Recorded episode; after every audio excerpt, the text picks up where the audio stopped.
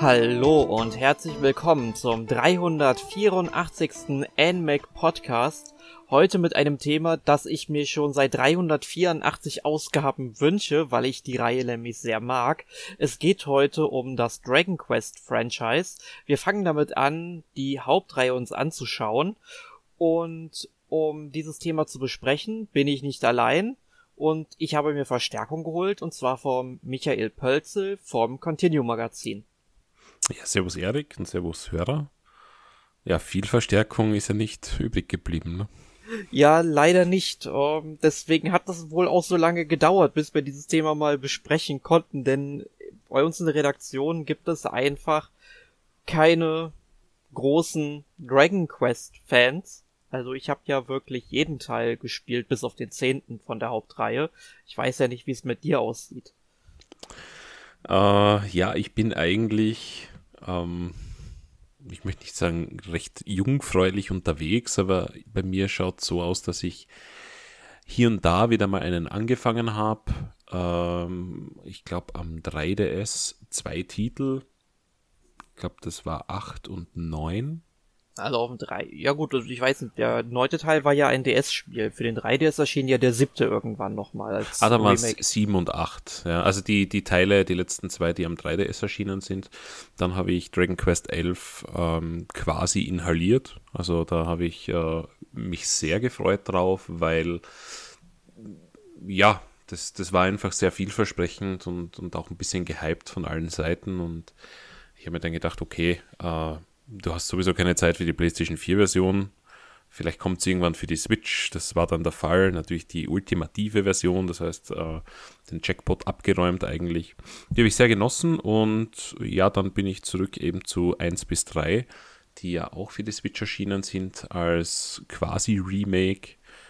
Schrägstrich Port vom, vom iOS und ähm, da habe ich mir die, die physische Version geholt, weil es natürlich ikonische Spiele sind aus Asien, die sie dort auf Modul gepresst haben. Und das war es eigentlich mit meiner Dragon Quest-Erfahrung. Es gibt ein bisschen äh, Side, äh, Side-Spiele, also so, so Spin-offs. Ähm, Dragon Quest Builders habe ich beispielsweise gespielt, den ersten und zweiten Teil, als auch Dragon Quest Heroes 1 und 2. Das ist dieser ähm, Musu-Verschnitt aus dieser Franchise. Aber ich glaube, das war es dann wirklich. Ja, bei den Spin-offs, beziehungsweise bei diesen ganzen Nebenreihen, da sieht's bei mir so aus, ich habe auf dem Game Boy Color damals Dragon Quest Monsters gespielt. Das war im Grunde auch meine erste Berührung mit Dragon Quest überhaupt und ich glaube, es war auch in Europa der erste Titel aus dem Dragon Quest Franchise, der es dann wirklich hierhin geschafft hat. Der wurde, soweit ich weiß, damals hierzulande auch noch von Eidos gepublished. Also noch nicht von Square Enix selbst. Da hatten sie, glaube ich, noch nicht wirklich so eine Niederlassung hier. Da bin ich mir aber links nicht so ganz sicher, wie das damals mit äh, Square, äh, man muss sagen, gut, das war ja damals noch Enix. Das war ja noch nicht Square Enix 2000, genau. was dann rausgekommen ist. Ähm, also es ist schon wirklich etwas äh, länger her und sonst habe ich, glaube ich, eigentlich nur ähm, Dragon Quest Swords auf der Wii und ähm, Dragon Quest Heroes 1 auf der PlayStation 4 gespielt. Aber ich muss sagen, ich habe auch mit den Spin-offs sehr viel Freude gehabt. Also ich wurde bisher von keinem Dragon Quest enttäuscht. Mm, ja. Also bis, bis zur Trilogie wurde ich auch noch von keinem enttäuscht. Okay, das kann ja heute was werden. Ja, ich, ich, also bei deiner Ansprache habe ich schon äh, Gänsehaut bekommen. Äh, ich denke nämlich, dass ich der, der Dragon Quest Trilogie sehr kritisch gegenüberstehe, auch wenn ich weiß, wo sie ihre Wurzeln hat, aber ich habe sie halt jetzt gespielt. Ich habe die Remakes gespielt und ich denke, wenn man 2021 das erste Mal mit diesen Spielen in Berührung kommt, ist das vermutlich nicht so, wie wenn man es damals gespielt hat. Wobei man dazu sagen muss, dass damals äh, für uns ja nicht möglich war. Ich glaube, soweit darf ich schon vorausgreifen. Mhm. Die sind ja niemals in, im Westen erschienen, also zumindest bei uns nicht, in Amerika schon, aber zumindest die, die frühestmögliche Berührung äh, mit diesen Spielen, eventuell über Emulator oder sonstigen Dingen. Ja, ich, ich denke, dass das vielleicht der Zeit geschuldet ist äh, oder dem Zeitpunkt geschuldet ist, wann ich quasi die, die, in die Trilogie eingestiegen bin, dass es sicherlich den ein oder anderen kritischeren Aspekt bei mir geben wird. Mhm ja, ich denke halt immer, wenn man so ältere Spiele spielt, dann sollte man die im Grunde auch so betrachten, wie sie damals dann auch erschienen sind, also auch unter einem historischen Aspekt. Natürlich können diese Spiele heutzutage dann auch mit den Nachfolgern dann eben nicht mehr mithalten und wir werden das ja heute auch sehen, wo wir über die ersten drei Dragon Quest Titel sprechen. Da hat ja schon eine Entwicklung stattgefunden in mhm. wenigen Jahren, also die hat schon wahnsinnig große Schritte damals gemacht. Aber das werden wir dann nachher nochmal im Detail ausklamüsern. Wir sollten an der Stelle jetzt vielleicht auch einmal besprechen, wie überhaupt das Franchise entstanden ist, beziehungsweise ein ganzes Genre entstanden ist. Denn Dragon Quest gilt ja auch mit als der Urvater des japanischen Rollenspiels. Genau, ja. Meine Spiele waren damals ja generell sehr simpel, wenn man zurückdenkt an die ersten Gehversuche mit Pong und dann am Atari, das waren ja wirklich Bare-Bones-Spiele, die kann man ja mit heute gar nicht mehr vergleichen. Nee, also die sind dann auch schon in den 80ern sehr viel umfangreicher geworden. Genau, und mit dem NES war es ja damals eigentlich ein riesen Quantensprung. Äh, vor allem nach diesem riesigen Videospiele-Crash, den es gegeben hat dass mhm. dort einfach ähm, auch für den Heimmarkt, vor allem im eigenen Wohnzimmer, Spiele erschienen sind, die es zuvor in ähnlicher Form vielleicht nur auf äh, Arcade-Automaten gegeben hat. Äh, auch die ersten Nintendo-Spiele sind ja in der Arcade erschienen. Und ich denke, da hat sich dann einfach eine, eine Zielgruppe äh, und, und ein mögliches, äh, mögliche Käuferschaft aufgetan, dass das natürlich auch sehr lukrativ wurde von, für diese Videospielhersteller und ähm, ja, solche Spiele hättest du auch gar nie in der Arcade wirklich durchspielen können. Ja. Es war ja eher dieses äh, kurze und, und kurzweilige Gameplay und äh, vor allem Rollenspiele brauchen doch einige Stunden oder wie in Dragon Quest Dutzende Stunden, um die zu, zu beenden und von daher war das sicherlich äh, ja ein guter Zeitpunkt, äh, damals diese Spiele zu veröffentlichen und vor allem, wie du schon sagst, sie haben halt einiges für die, die, für das Genre auch getan, mehr oder weniger das Genre, ich will nicht sagen erfunden, aber sie waren sehr, sehr einflussreich für das, was danach folgt. Ne? Mhm. Ja, du hast es jetzt eben schon angesprochen, dass Dragon Quest ein Spiel aus der Reihe dann schon ja Dutzende Stunden äh, vereinnahmt. Ich denke mal, das trifft auf so gut wie jeden Dragon Quest halt zu, bis vielleicht auf den allerersten. Mhm. Der ist ja doch relativ kurz und wir sollten jetzt auch mal sagen, wie es überhaupt zu diesem ersten Teil gekommen ist. Wir müssen jetzt erst einmal zurück in die 70er Jahre springen und einmal über den Herrn Yasuhiro Fukushima reden.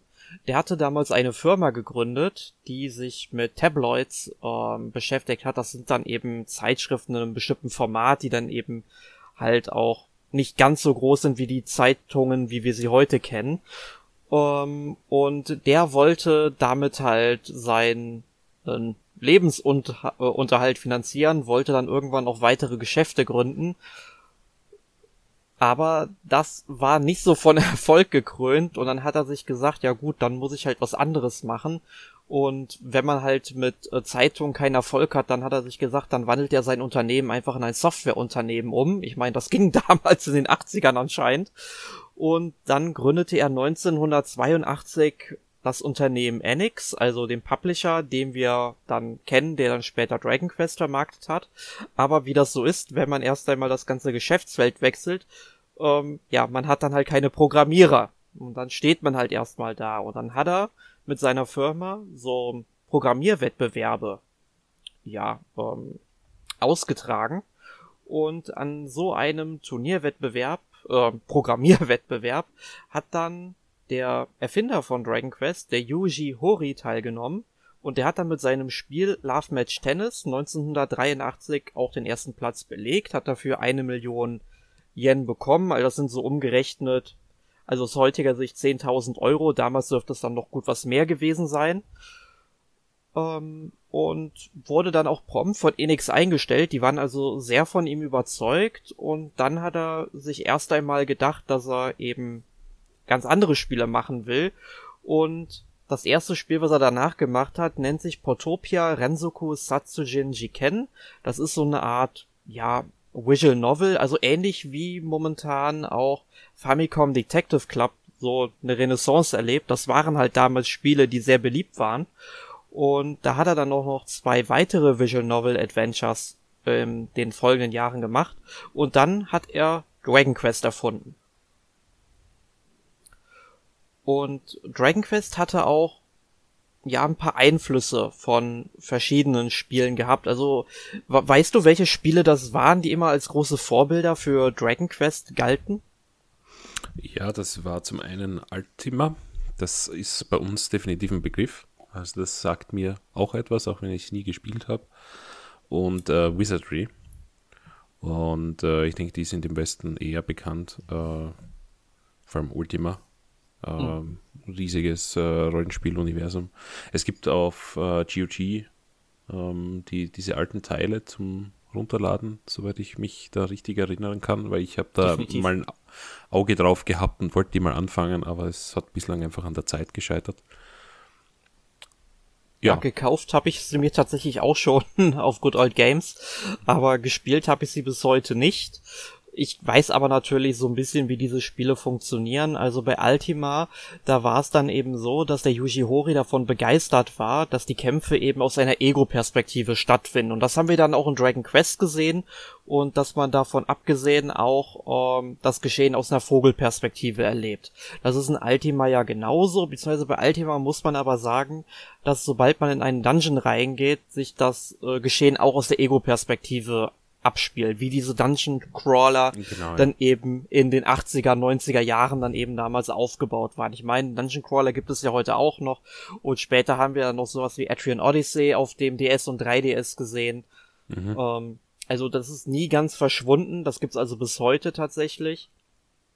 Ja, und es gibt auch für die Switch einige Dungeon Crawler, mhm. die ich in letzter Zeit auch auf äh, diversen Limited Run Seiten gesehen habe, die physisch rauskamen. Ja, also die sind nicht tot zu kriegen. Nein, definitiv nicht. Genau, und ähm, Wizardry, man muss dazu sagen, dass Wizardry eigentlich als Inspirationsquelle erst ab dem zweiten Teil von Dragon Quest herhaltet, ähm, denn in Dragon Quest sind wir ja komplett allein unterwegs. Wir spielen also wirklich nur einen Helden und erst ab dem zweiten Teil von Dragon Quest haben wir ja dann wirklich eine Gruppe, mit der wir spielen. Und in Wizardry war es dann mal so, man hat eine sechsköpfige Gruppe gehabt. Das war irgendwie der Standardwert. Das war halt so eine, äh, ja, gesetzte Rollenspielregel, die wir dann auch in anderen Spielen wie Might and Magic gesehen haben, dass eine Gruppe aus ähm, sechs Charakteren besteht. Und Dragon Quest 2 hatten wir dann eben eine Gruppe, die aus drei Charakteren besteht. Genau, ja. ja. Man muss jetzt allerdings auch dazu sagen, auch wenn Dragon Quest heute immer gern so als der Urvater des JRPGs hergehalten wird, also oder auch gesagt wird, dass er das ist, ähm, tatsächlich gab es vorher schon verschiedene japanische Rollenspiele. Also zum einen Dragon Slayer und zum anderen The Black Onyx. Allerdings waren das Spiele, die noch nicht so funktioniert haben wie Dragon Quest. Und Dragon Quest hat das japanische Rollenspielgenre eben so konzipiert, wie wir es dann auch jahrzehntelang eben kennengelernt haben. Und genau, ja. man, man, hat sich als Zielgruppe bei Dragon Quest dann eben auch Spieler ausgesucht, äh, für die solche RPGs so schwer waren. Denn jetzt auch Dragon Slayer und The Black Onyx waren keine Spiele, die wirklich durch die Decke gegangen sind. Also Dragon Slayer kennt man heute vielleicht noch als äh, Legend of Heroes, also auch sowas wie ähm, Trails of Cold Steel oder Trails of the Skies. Ähm, mhm. gehört, ähm, also zu diesem Franchise dazu.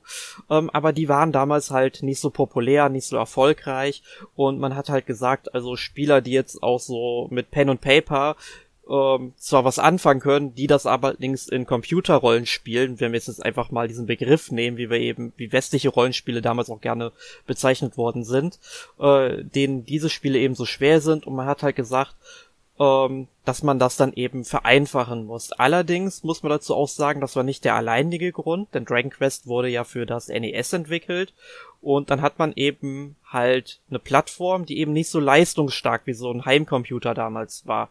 Also musste man das Gameplay irgendwie vereinfachen. Zu Trace of Cold Steel äh, möchte ich noch sagen, es gibt einige Releases jetzt auch für die Nintendo Switch. Also wer daran Interesse hat, die sind verfügbar. Ich glaube drei und vier. Genau, und ich frage ja. mich bis heute, warum die ersten beiden Teile nicht nachgereicht worden sind, weil Zeit war da ja eigentlich genug. Vielleicht kommen sie noch. Ich hoffe es. Also weil es sind, es sind, sind fantastische Spiele, das muss man dazu sagen. Ja, drei dürfte sich gut genug verkauft haben, dass ein vierter Teil kommt. Also, also der vierte ist, ist äh, ja doch recht ähm, stark beworbenes Spiel, kommt mir vor. Also sie, sie glauben an die Franchise. Mal schauen, was sich da noch tut. Genau. Aber jetzt haben wir über Yuji Horii geredet, also den Designer und Scenario Writer der Dragon Quest Spiele. Also er hat, war wirklich bei jedem einzelnen Dragon Quest Spiel bis heute beteiligt. Ähm, also zumindest bei den Hauptteilen hat er dann auch wirklich immer die Rolle des Designers und Scenario Writers an, ähm, eingenommen. Aber es gibt ja noch zwei weitere Personen, die maßgeblich an der Gestaltung von Dragon Quest ähm, beteiligt waren und es auch bis heute noch sind. Wer sind denn diese beiden Personen, Michael? Zum einen wäre das äh, Komponist, ich hoffe, ich spreche es richtig aus, Koichi Sugiyama. Mhm. Äh, ist mir persönlich kein Begriff vom Namen her jetzt, aber natürlich von der Musik, denn die ja doch recht markanten Klänge aus Dragon Quest, die wohl jeder kennt, die stammen aus seiner Feder. Äh, lustigerweise, wie fast jeder Komponist früher für Fernsehen, Filme, Werbung und äh, diverse Musicals äh, seine Stücke geschrieben. Erinnert mich ein bisschen an, an Charlie Sheen, aber also das coole Onkel Charlie und auch einige andere, die quasi äh, letztens einen Film geschaut, der ebenfalls äh, Millionär durch quasi Werbejingles wurde. Aber für ihn dürfte es offenbar nicht gereicht haben, denn sonst wäre er wahrscheinlich nicht im Videospiel-Business gelandet, äh, was er eben seit 1985 ausschließlich oder fast ausschließlich betreibt. Ja, die Klänge sind, ähm, denke ich mal, durchgängig recht äh, markant und haben sehr viel Wiedererkennungswert. Also sie haben da einen eigenen Charakter, mehr oder weniger. Und jetzt auch bei diesen äh, Remakes der ersten drei Spiele äh, haben sie diese Sounds nochmal neu aufgenommen und, und auch eingefügt. Das heißt, wenn man jetzt elf gespielt hat und 1 bis 3 ist ja dann, ich glaube, am gleichen Tag sogar erschienen für die Nintendo Switch. Mhm. Und dann hat man sich quasi gleich zu Hause gefühlt. Und dann wäre da noch äh, das Art Design, das vielen definitiv bekannt vorkommen sollte. Das ist nämlich Akira Toriyama, der eigentlich Manga-Zeichner ist und äh, die bekanntesten Werke sind neben Dr. Slump natürlich Dragon Ball und äh, ja, das äh, ist, denke ich, eindeutig erkennbar an den Artworks der, der Cover. Äh, vielleicht nicht in-game unbedingt, weil die damalige äh, Möglichkeit, Grafiken darzustellen, doch recht ähm, beschnitten war, sage ich mal, im 8-Bit-Universum.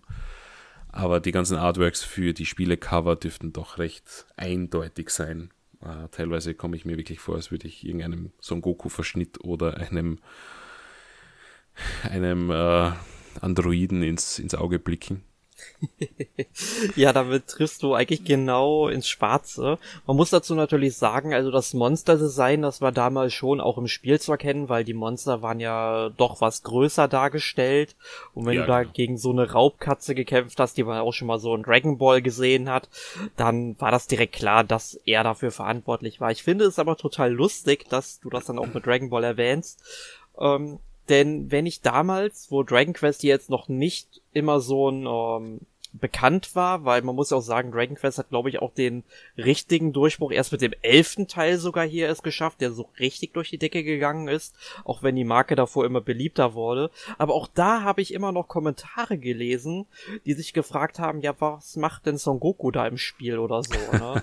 Und äh, das finde ich dann immer ganz lustig, wenn man das dann so erkennen kann, wie markant dieser Zeichenstil eigentlich von ihm ist. Ja, definitiv. Also das ist unverkennbar, würde ich meinen. Und vor allem ja. der, der Companion aus dem elften Teil, der schaut ja wirklich aus wie, boah, was ist das, Android 17? C17? Ich glaube, C7, ja. ja. es ist C17. Der schaut eins zu eins fast aus wie der. Und es ist halt echt witzig. Und äh, ich meine, ich habe damals schon mit der Freundin diskutiert, die halt diesen Dragon Ball Fan ist, auch äh, ich gesagt, nein, ich weiß nicht, ob das unbedingt für ihn spricht oder, oder gegen ihn, aber er zeichnet halt eigentlich seit Mitte 80er und wahrscheinlich auch noch davor die gleichen Charaktere. Aber natürlich hat er seinen, seine Signature quasi und, und es ist halt unverkennbar deshalb. Aber ich weiß halt nicht, ob man das positiv oder negativ werten könnte. Aber wahrscheinlich eher positiv, weil es ist bis heute erfolgreich und äh, Erfolg gibt einem meistens recht. Ne? Ja, also ich muss sagen, ich mag sowas total, wenn man eben den Zeichenstil eines Manga-Zeichners dann direkt auch wiedererkennt. Also als Beispiel, ähm, ich bin ja auch ein großer Fan von der Anime-Serie Ranma 1,5. Mhm. Und der Manga stammt ja von der Manga-Zeichnerin Rumiko Takahashi. Und aktuell äh, bin ich dabei, auch Inuyasha komplett nachzuholen, was ja mhm. ebenfalls aus ihrer Feder stammt. Und wenn ich dann halt ähm, Charaktere da drin sehe, die dann eventuell ein wenig an ähm, Akane aus Ranma 1,5 dann eben erinnern, dann finde ich das einfach sehr amüsant. Also es ist einfach schön, diesen Wiedererkennungswert dann immer zu erleben. Also ich mag das, auch bei Dragon Ball, Dragon Quest, Dr. Slump, also ist für mich irgendwie so eine große Welt, ein großer Zeichenkosmos. Ja, die zwei Anime, die du erwähnt hast, die habe ich letztens auch ein bisschen reingeschmökert. Uh, da hast du schon recht, ja. Aber ich wusste es nicht, dass die zusammengehören, aber sie sind sich schon sehr ähnlich, ja. Ja. Gut. Ja, jetzt haben wir mal diese drei Personen genannt, die hinter den Projekten stehen. Und wir werden nachher sicherlich nochmal auf die zurückkommen, weil vor allem, wenn es darum geht, was die Zukunft des Franchises äh, betrifft, weil da werfen wir sicherlich auch noch einen kurzen Blick drauf. Aber jetzt sollten wir mal über die drei Spiele reden. Also reden wir mal über Dragon Quest, das am 27. Mai 1986 erschienen ist. Also, wenn ihr diesen Podcast ähm, direkt jetzt am 26. Mai hört, dann wisst ihr, das Franchise wird jetzt 35 Jahre alt. Ich habe dazu auch ein großes Special auf unserer Seite geschrieben. Das solltet ihr dann auch jetzt um diesen Zeitraum hier lesen können. Und wenn euch diese drei Spiele auch interessieren, mal ein bisschen im Detail ähm, Reviews davon zu sehen. Ich habe auch drei Tests zu diesen Spielen geschrieben, als sie damals rausgekommen sind. Die findet ihr ebenfalls bei uns auf der, äh, der Seite. Aber jetzt wollen wir einfach mal gemeinsam darüber sprechen. Du hast ja gesagt, du hast die Spiele kürzlich ähm, gespielt. Und wie hat dir der erste Teil so gefallen? Beziehungsweise worum geht es in dem ersten Teil überhaupt? Womit wollte dich dieses Spiel bestechen, Spaß zu haben? Es wollte mich bestechen, ja, das ist richtig, aber es hat, es hat das irgendwie, ah, ich will, ich, ich, ich weiß nicht, also ich, ich finde das Problem bei Dragon Quest 1 und auch bei allen weiteren Dragon Quest 2, 3 und vor allem auch in der Final Fantasy Franchise dann am, am Game Boy, das habe ich relativ gleichzeitig begonnen mit dem ersten Dragon Quest, äh, wo wir ja auch irgendwie mal einen Podcast planen. Du redest ja. jetzt über Final Fantasy Legend. Genau, ja, für den Game Boy. Genau, also das Saga-Franchise dann, damit ja. wir das mal gerade einordnen, weil zu Final Fantasy haben wir auch schon, ich glaube, vier oder fünf Podcasts so gemacht. Ah, okay. Äh, die haben alle das Problem, dass der Anfang relativ zäh ist.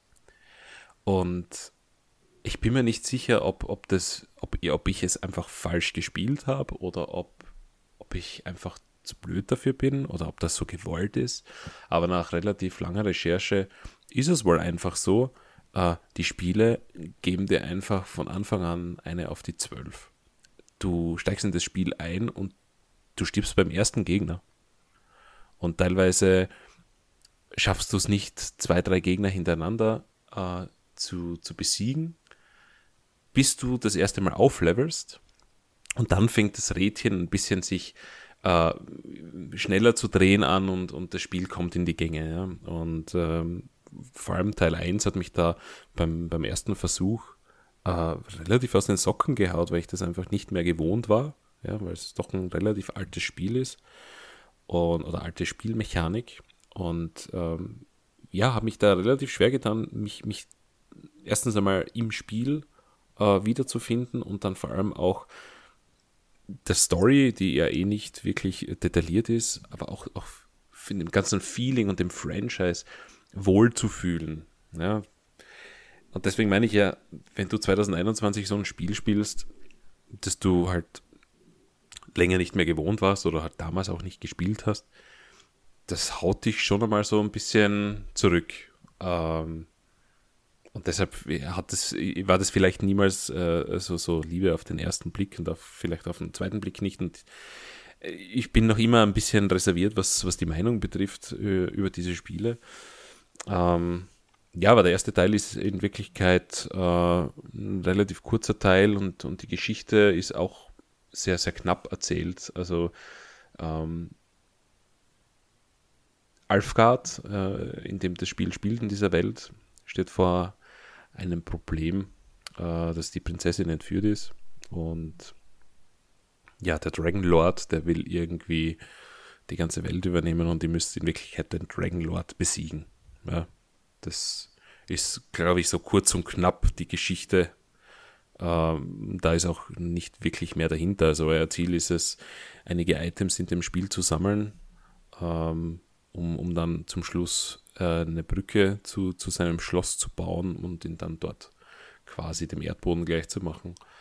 Ähm, ja, das war halt damals so. Ähm, waren ja auch viele andere Spiele relativ knapp mit der Story und die haben sich dann aufs Gameplay konzentriert. Ähm, Dragon Quest macht es meiner Meinung nach äh, relativ, ich will nicht sagen schlecht, aber sie, es ist relativ unbalanced am Beginn. Ja. Und ähm, das ist das, was mich bei JRPGs generell ein bisschen stört dass du einfach teilweise Stellen hast, wo du irrsinnig viel grinden musst, um äh, komfortabel spielen zu können. Ich weiß nicht, wie du das siehst. Jetzt, äh, ich weiß nicht, wann hast du das erste Mal Dragon Quest gespielt?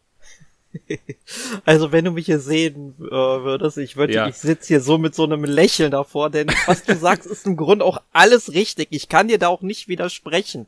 Aber trotzdem liebe ich diese Art von Spiel einfach. Also ich habe Dragon Quest das erste Mal gespielt ähm, also so richtig gespielt habe ich es dann wirklich, als es auf der Switch rausgekommen ist. Ich äh, selbst okay. besitze für das Super Nintendo bzw. Super Famicom die japanische Version der ersten beiden Teile. Da ist damals auch ein Remake erschienen.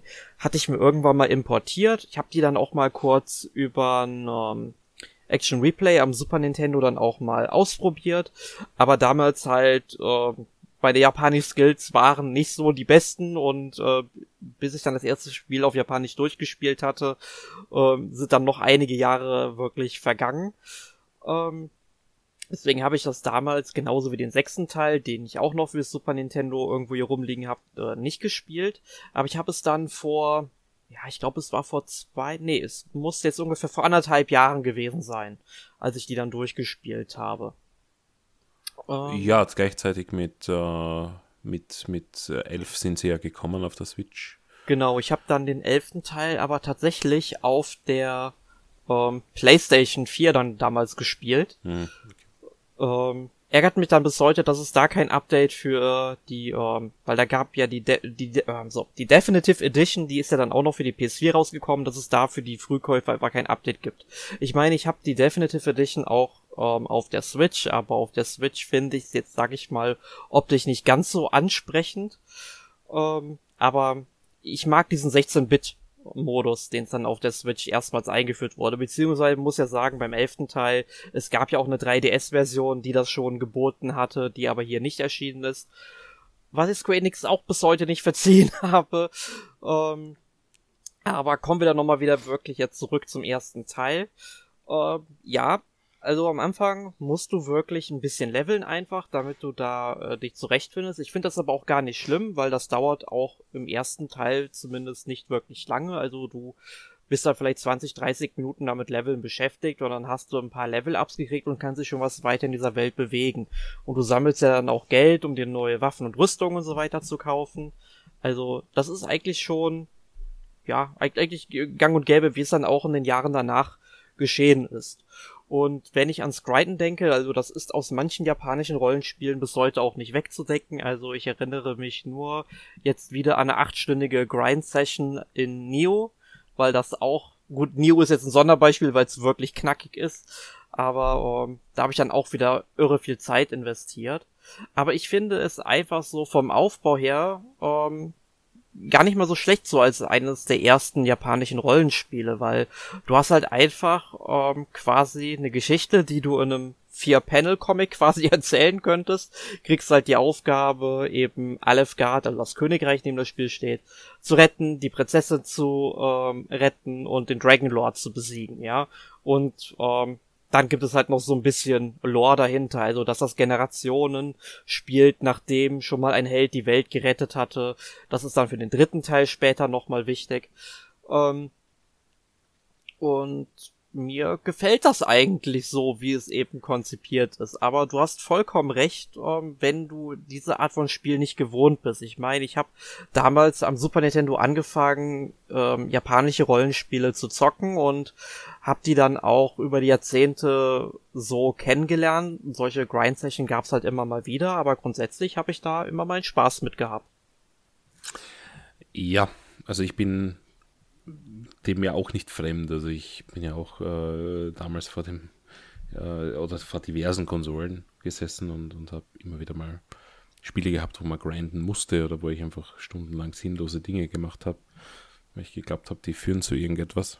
Ähm, heutzutage in der Zeit, wo man wo man relativ beschäftigt ist mit dem Leben, sage ich mal, habe ich einfach meine Spielgewohnheit auch geändert wo ich sage, na gut, wenn mich ein Spiel dazu zwingt, stundenlang zu grinden, nur damit ich ein bisschen was weiter bekomme, dann spiele ich lieber andere Dinge, wo, wo ich das nicht machen muss. Ja. Also das ist natürlich auch der Zeit heutzutage geschuldet, dass mhm. ich vielleicht weniger Geduld für solche Dinge habe oder weniger Verständnis, weil ich es auch jetzt nicht wirklich gutes Game Design finde, wenn du, wenn du äh, zu viel vom Spiel äh, Level abhängig machst. Ja, ich stimme äh, dir dein, dazu dein, dein Beispiel mit Nio ähm, könnte ich vergleichen, wahrscheinlich mit dem Beispiel aus Dark Souls 1 von mir, ähm, wo ich auch ja doch über Tage hinweg immer wieder mehrere Stunden gegrindet habe, nur um Seelen zu erlangen, damit ich einfach ein paar Level höher bin, äh, damit meine äh, Lebensleiste ein bisschen länger ist, meine Ausdauerleiste ein bisschen länger. Aber die beiden Spiele, die wir da jetzt angesprochen haben, die basieren äh, relativ viel auf Skill und du könntest auch ohne diese Grind-Sessions gemacht zu haben, das, was du vorhast, besiegen, also die, den Gegner besiegen oder das, das, das Ziel einfach schaffen. Äh, das, was wir da gemacht haben, würde ich jetzt einfach mal behaupten, ist äh, Convenience, also dass man einfach mehr Puffer hat, damit man sich vielleicht den ein oder anderen Fehler erlauben kann. Also würde ich es jetzt nicht unbedingt direkt mit, mit der Situation vergleichen, weil ich ähm, bin in Dragon Quest 1 beispielsweise jetzt äh, losgezogen, habe die Welt erkundet und es kommen immer wieder Gegner, du äh, haust deine Attacken raus, du steckst natürlich auch Attacken ein, das heißt deine Lebensleiste ähm, verringert sich und, und irgendwann bist du tot. Ja, und dann wirst du beim König wiederbelebt, kannst dein Spiel speichern, der sagt dann noch, hey, du brauchst noch so und so viel XP bis das nächste Level.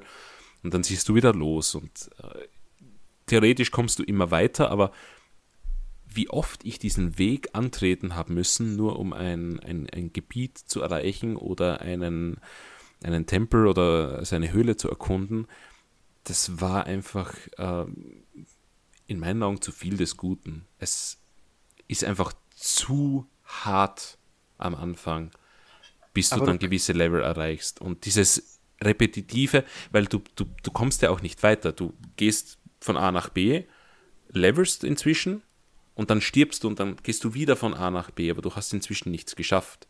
Wenn ich jetzt zum Beispiel äh, Souls hernehme, ein blödes Beispiel, aber trotzdem, du könntest andere Wege gehen, du könntest vielleicht Items sammeln, du könntest inzwischen, äh, weiß nicht, dich hochleveln, du könntest neue Waffen schmieden, was auch immer.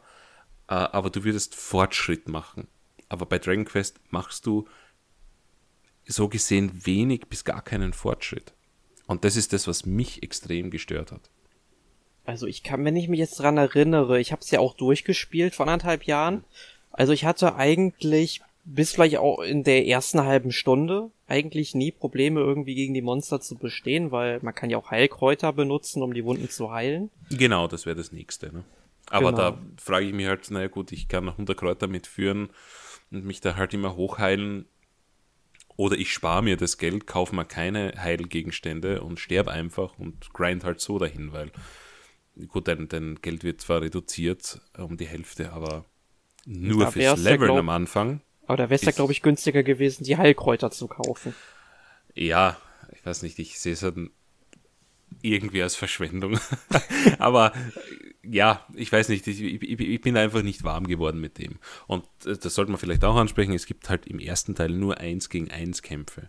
Sprich, du musst halt agieren im Kampf. Du kannst nicht dich auf einem äh, Teammitglied äh, verlassen. Ja, das geht halt erst ab Teil 2, wobei verlassen da auch mit Vorsicht zu genießen ist, aber bei 1 gegen 1 hast du nicht viele Möglichkeiten, als du haust drauf und du steckst definitiv ein. Außer die Attacke geht daneben, aber es gibt halt keine Möglichkeit, dass beispielsweise ein Teammitglied angegriffen wird. Und von daher finde ich es halt relativ schwer, weil es halt nicht toll gebalanced ist. Ja. Sagen wir es einmal so. Es könnte besser gebalanced sein. Genau. Also ich muss sagen, äh, zum Ende hin hatte ich dann trotzdem ein paar Probleme gehabt. Also als es dann wirklich zum Dragon Lord gegangen ist. Also ich habe dann auch wirklich da kein Land mehr gesehen, wo ich dann das Schloss infiltriert habe. Und dann habe ich mir eben die Stelle gesucht, wo die ganzen Metallschleime aufgetaucht sind, die ja besonders viel Erfahrungspunkte geben, wie man es aus Dragon Quest halt kennt. Und habe mich dann auch auf die Maximalstufe hochgepowert. Ich glaube, Level 30 ist ja, glaube ich, das Maximallevel, das man erreichen kann. Und äh, danach habe ich mich richtig durchschnetzeln können. Das ging wunderbar. Ja, also ich denke, wenn ihr Sitzfleisch mitbringt und eines Grinds äh, nicht zu verlegen seid, dann, dann werdet ihr wahrscheinlich keine Probleme haben. Ja. Ich habe halt versucht, mit so wenig Grind wie möglich, so weit wie möglich zu kommen. Und das funktioniert halt nicht. Und das kann ich dem Spiel aber auch gar nicht negativ anrechnen, weil wir eingangs schon erwähnt haben, das Spiel ist 1986 äh, erschienen. Da gab es halt andere ähm, Praktiken, andere Sitten. Äh, ich meine, die ganzen NES-Spiele sind schwer. Ja, das ist nicht nur der Technik geschuldet, sondern auch, wie sie gemacht sind. Und damals war es halt so, dass du ein Spiel hattest und dann hast dich halt wirklich einen ganzen Sommer hingesetzt, um das auch durchzuspielen als, als Kind. Das war halt nicht so, dass das äh, unter Anführungszeichen, wie man bei uns sagen wird, Agmate Wiesen ist. ja, das, da hast dich halt dahinter klemmen müssen. Und ich meine, es es hat zu der Zeit gepasst, es hat auch wahrscheinlich zum Alter gepasst, wo du es gespielt hast.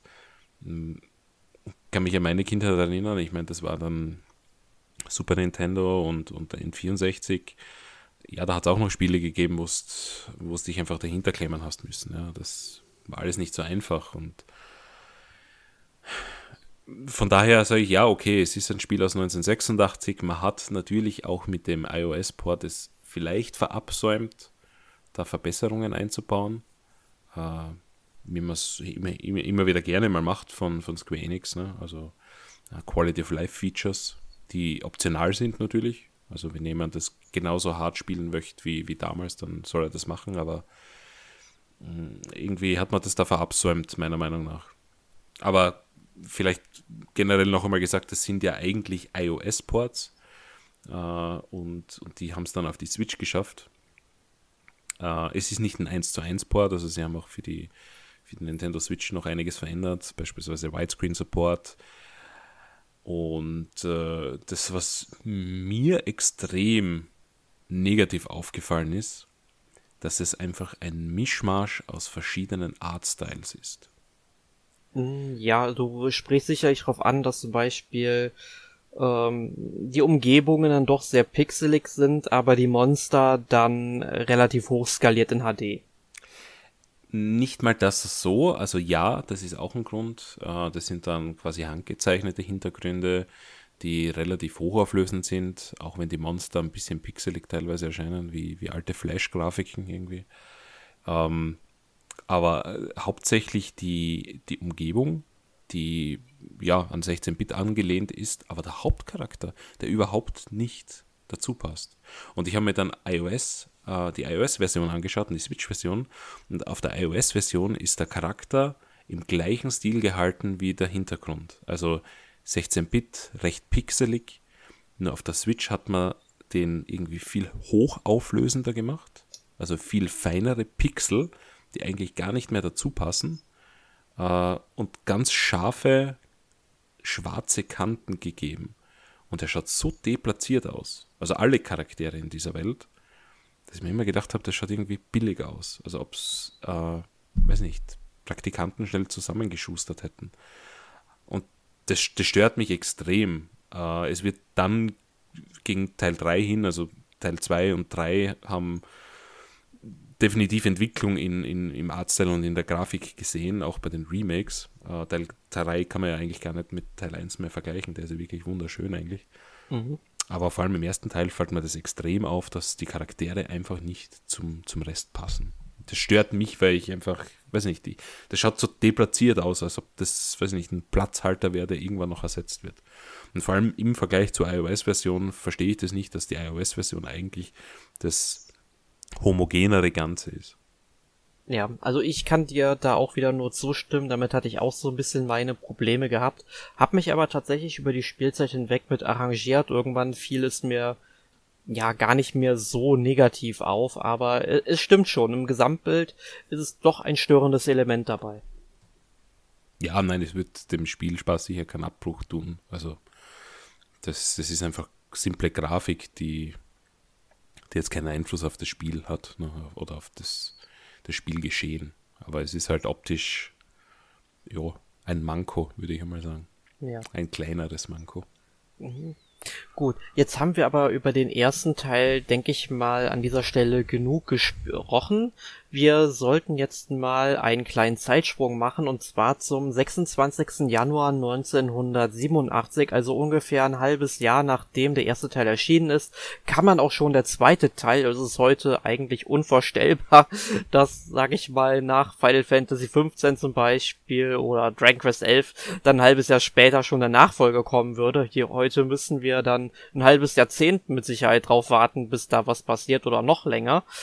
Und Dragon Quest 2 Luminaries of the Legendary Line ist dann auch eine Story-Fortsetzung zum ersten Teil, hat zwar mit der Geschichte jetzt, sag ich mal, nicht mehr so viel zu tun, allerdings der Held und äh, hat dann anscheinend die Prinzessin gerettet und die haben dann Nachfahren gezeugt, die dann eben über die verschiedenen Königreiche in dieser Welt ähm, herrschten. Das spielte 100 Jahre später, also auch wieder einige Generationen danach und diesmal gibt es dann einen neuen Bösewicht, und zwar den Hargon, der überfällt das Schloss Moonbroke und das darf man dem natürlich nicht durchgehen lassen. Also schlüpfen wir dann wieder in die Rolle eines Helden, genauer gesagt in die Rolle des äh, Prinzen von Maidenhall oder Midenhall, wie es auch ausgesprochen werden mag. Der hat, das ist ganz wichtig, das haben wir beim ersten Teil gar nicht erwähnt, ähm, auch gar keinen Namen. Also wir müssen den Helden wirklich selbst benennen, aber dem zur Seite stehen dann diesmal zwei Charaktere, wie wir das ja schon bei der Konzipierung des Franchises gesagt haben, gibt es ab dem zweiten Teil auch eine Gruppe und das sind dann der Cousin Paul und die Cousine Maria. Die schließen sich dem Helden dann eben an, beziehungsweise wir müssen die dann eben anheuern. Und im Spiel geht es eben darum, verschiedene Artefakte zu sammeln, an der richtigen Stelle einzusetzen und insgesamt fünf magische Siegel zu aktivieren, um schlussendlich Hagon bekämpfen zu können. Und wie hat dir, sag ich mal, der zweite Teil im Vergleich zum ersten gefallen? Storytechnik hat das ja schon ein bisschen Fortschritte gemacht, aber ganz so sehr kann die Story da noch nicht zünden, oder? Prinzipiell nicht, ja. Ähm, hat mir aber trotzdem besser gefallen. Äh, ist einfach Entwicklung zu sehen gewesen. Es fühlt sich mehr wie ein JRPG an als, als noch der erste Teil. Äh, aber prinzipiell ist er natürlich auch wie Dragon Quest 1 äh, das gleiche Gameplay unter der Haube. Man hat natürlich mit den Companions, die man in der Welt suchen muss, also die, die begleiten einen nicht von Anfang an, man, man sucht die und findet die dann irgendwann und dann äh, hat man, sage ich einmal, in, in dem Bezug mehr Optionen natürlich schon, äh, weil natürlich im ersten Teil warst du auf dich allein gestellt und das kann schon relativ knackig werden. Ähm, dort hat man dann eben bis zu drei äh, Charaktere, wo sich natürlich Varietät im, im, im Kampfgeschehen dann äh, ergibt. Kampfgeschehen übrigens, äh, sollten wir noch erwähnen, äh, ist über alle drei Teile eigentlich gleich. Ne? Man hat Random Encounters mhm. und äh, im ersten Teil noch eins gegen eins. Ab dem zweiten Teil gibt es dann eine Gegnerschar, die man bekämpfen muss. Äh, das heißt, da kommt dann auch ich, ja, doch Taktik rein. Ja, man hat ja verschiedene Angriffsmöglichkeiten, äh, wobei man immer nur eine Gruppe an Gegnern anwählen kann. Also nicht jetzt, wenn zwei Slimes sind, Slime A oder Slime B, sondern man greift einfach den Slime an. Und äh, ja, es hat mir aber generell äh, besser gefallen, auch wenn dieser Teil äh, der grindigste von allen ist, wenn man das so nennen darf. Also von diesen drei zumindest. Äh, hat aber dann mit äh, Hälfte der Story ungefähr äh, auch eine, äh, eine schöne Möglichkeit, dass man das Schiff verwendet und dadurch äh, viel mehr dieser Welt ähm, erkunden kann. Ist ja eine offene Spielwelt. Das heißt, man hat ja dann die Freiheit, dorthin zu gehen, wo man möchte. Und prinzipiell halten einen dann nur die Gegner davon ab, dass man Bereiche äh, erkundet, die man noch nicht sollte, ja, indem dort einfach äh, viel zu, zu schwere Gegner auf einen warten, also hochlevelige Gegner. Ja, und das, äh, was, was ganz wichtig ist, das haben wir auch im ersten Teil noch vergessen zu sagen, die Sprache des Spiels. Äh, das ist so ein alt, äh, mittelalterliches, altertümliches Englisch, mhm. fast schon Shakespeare-Englisch. Äh, muss ich ganz ehrlich sagen, habe ich mir ex extrem schwer damit getan, ähm, weil natürlich, wenn es nicht die native Sprache ist oder die Muttersprache, dann äh, und dann noch diese, diese ganze Kunstsprache oder äh, ja, altertümliche Sprache und man damit nicht vertraut ist oder jeden Tag damit zu tun hat, äh, wirft es einen ein bisschen raus aus dem Ganzen und äh, macht halt meine, die Geschichte ist jetzt nicht sonderlich schwierig äh, nachzuvollziehen, aber die Konversationen sind dann halt anstrengend zu lesen, sagen wir es einmal so. Ja, jetzt hast du natürlich ganz viele Informationen auf einmal ja. wieder erwähnt. Also ich stimme dir bei der Sprache definitiv zu, die ist relativ schwierig. Also ich habe mich da am Anfang auch sehr schwer mitgetan, weil sie dich dann eben mit äh, Begriffen wie the oder do dann eben zur Verzweiflung treiben wollen, also schon mit einfachen Begriffen und natürlich auch schwierigeren mit der Zeit. Ähm, aber du hast vollkommen recht. Also mit der Zeit, ähm, also man, man kapiert ja die Handlung, man weiß, worum es geht, was das Ziel ist, worauf es hinauslauft, äh, hinauslaufen wird und ähm, man fuckt sich da schon rein. Aber es ist wirklich schon schwierig, den Charakteren dann teilweise auch zu folgen, was sie jetzt eigentlich von einem wollen, wenn man eben jetzt nicht unbedingt mit, ähm, ja, ich sag mal so, dieses Verständnis für die Sprache hat, wenn es dann eben nicht die Muttersprache war. Oder ist. Mhm. Ähm, also ich, ich weiß auch zum Beispiel, ähm, ich habe ja auch im Studium Japanisch gelernt und ich habe auch mal ein Seminar über ähm, äh, Sozialgeschichte der Edo-Zeit daran teilgenommen.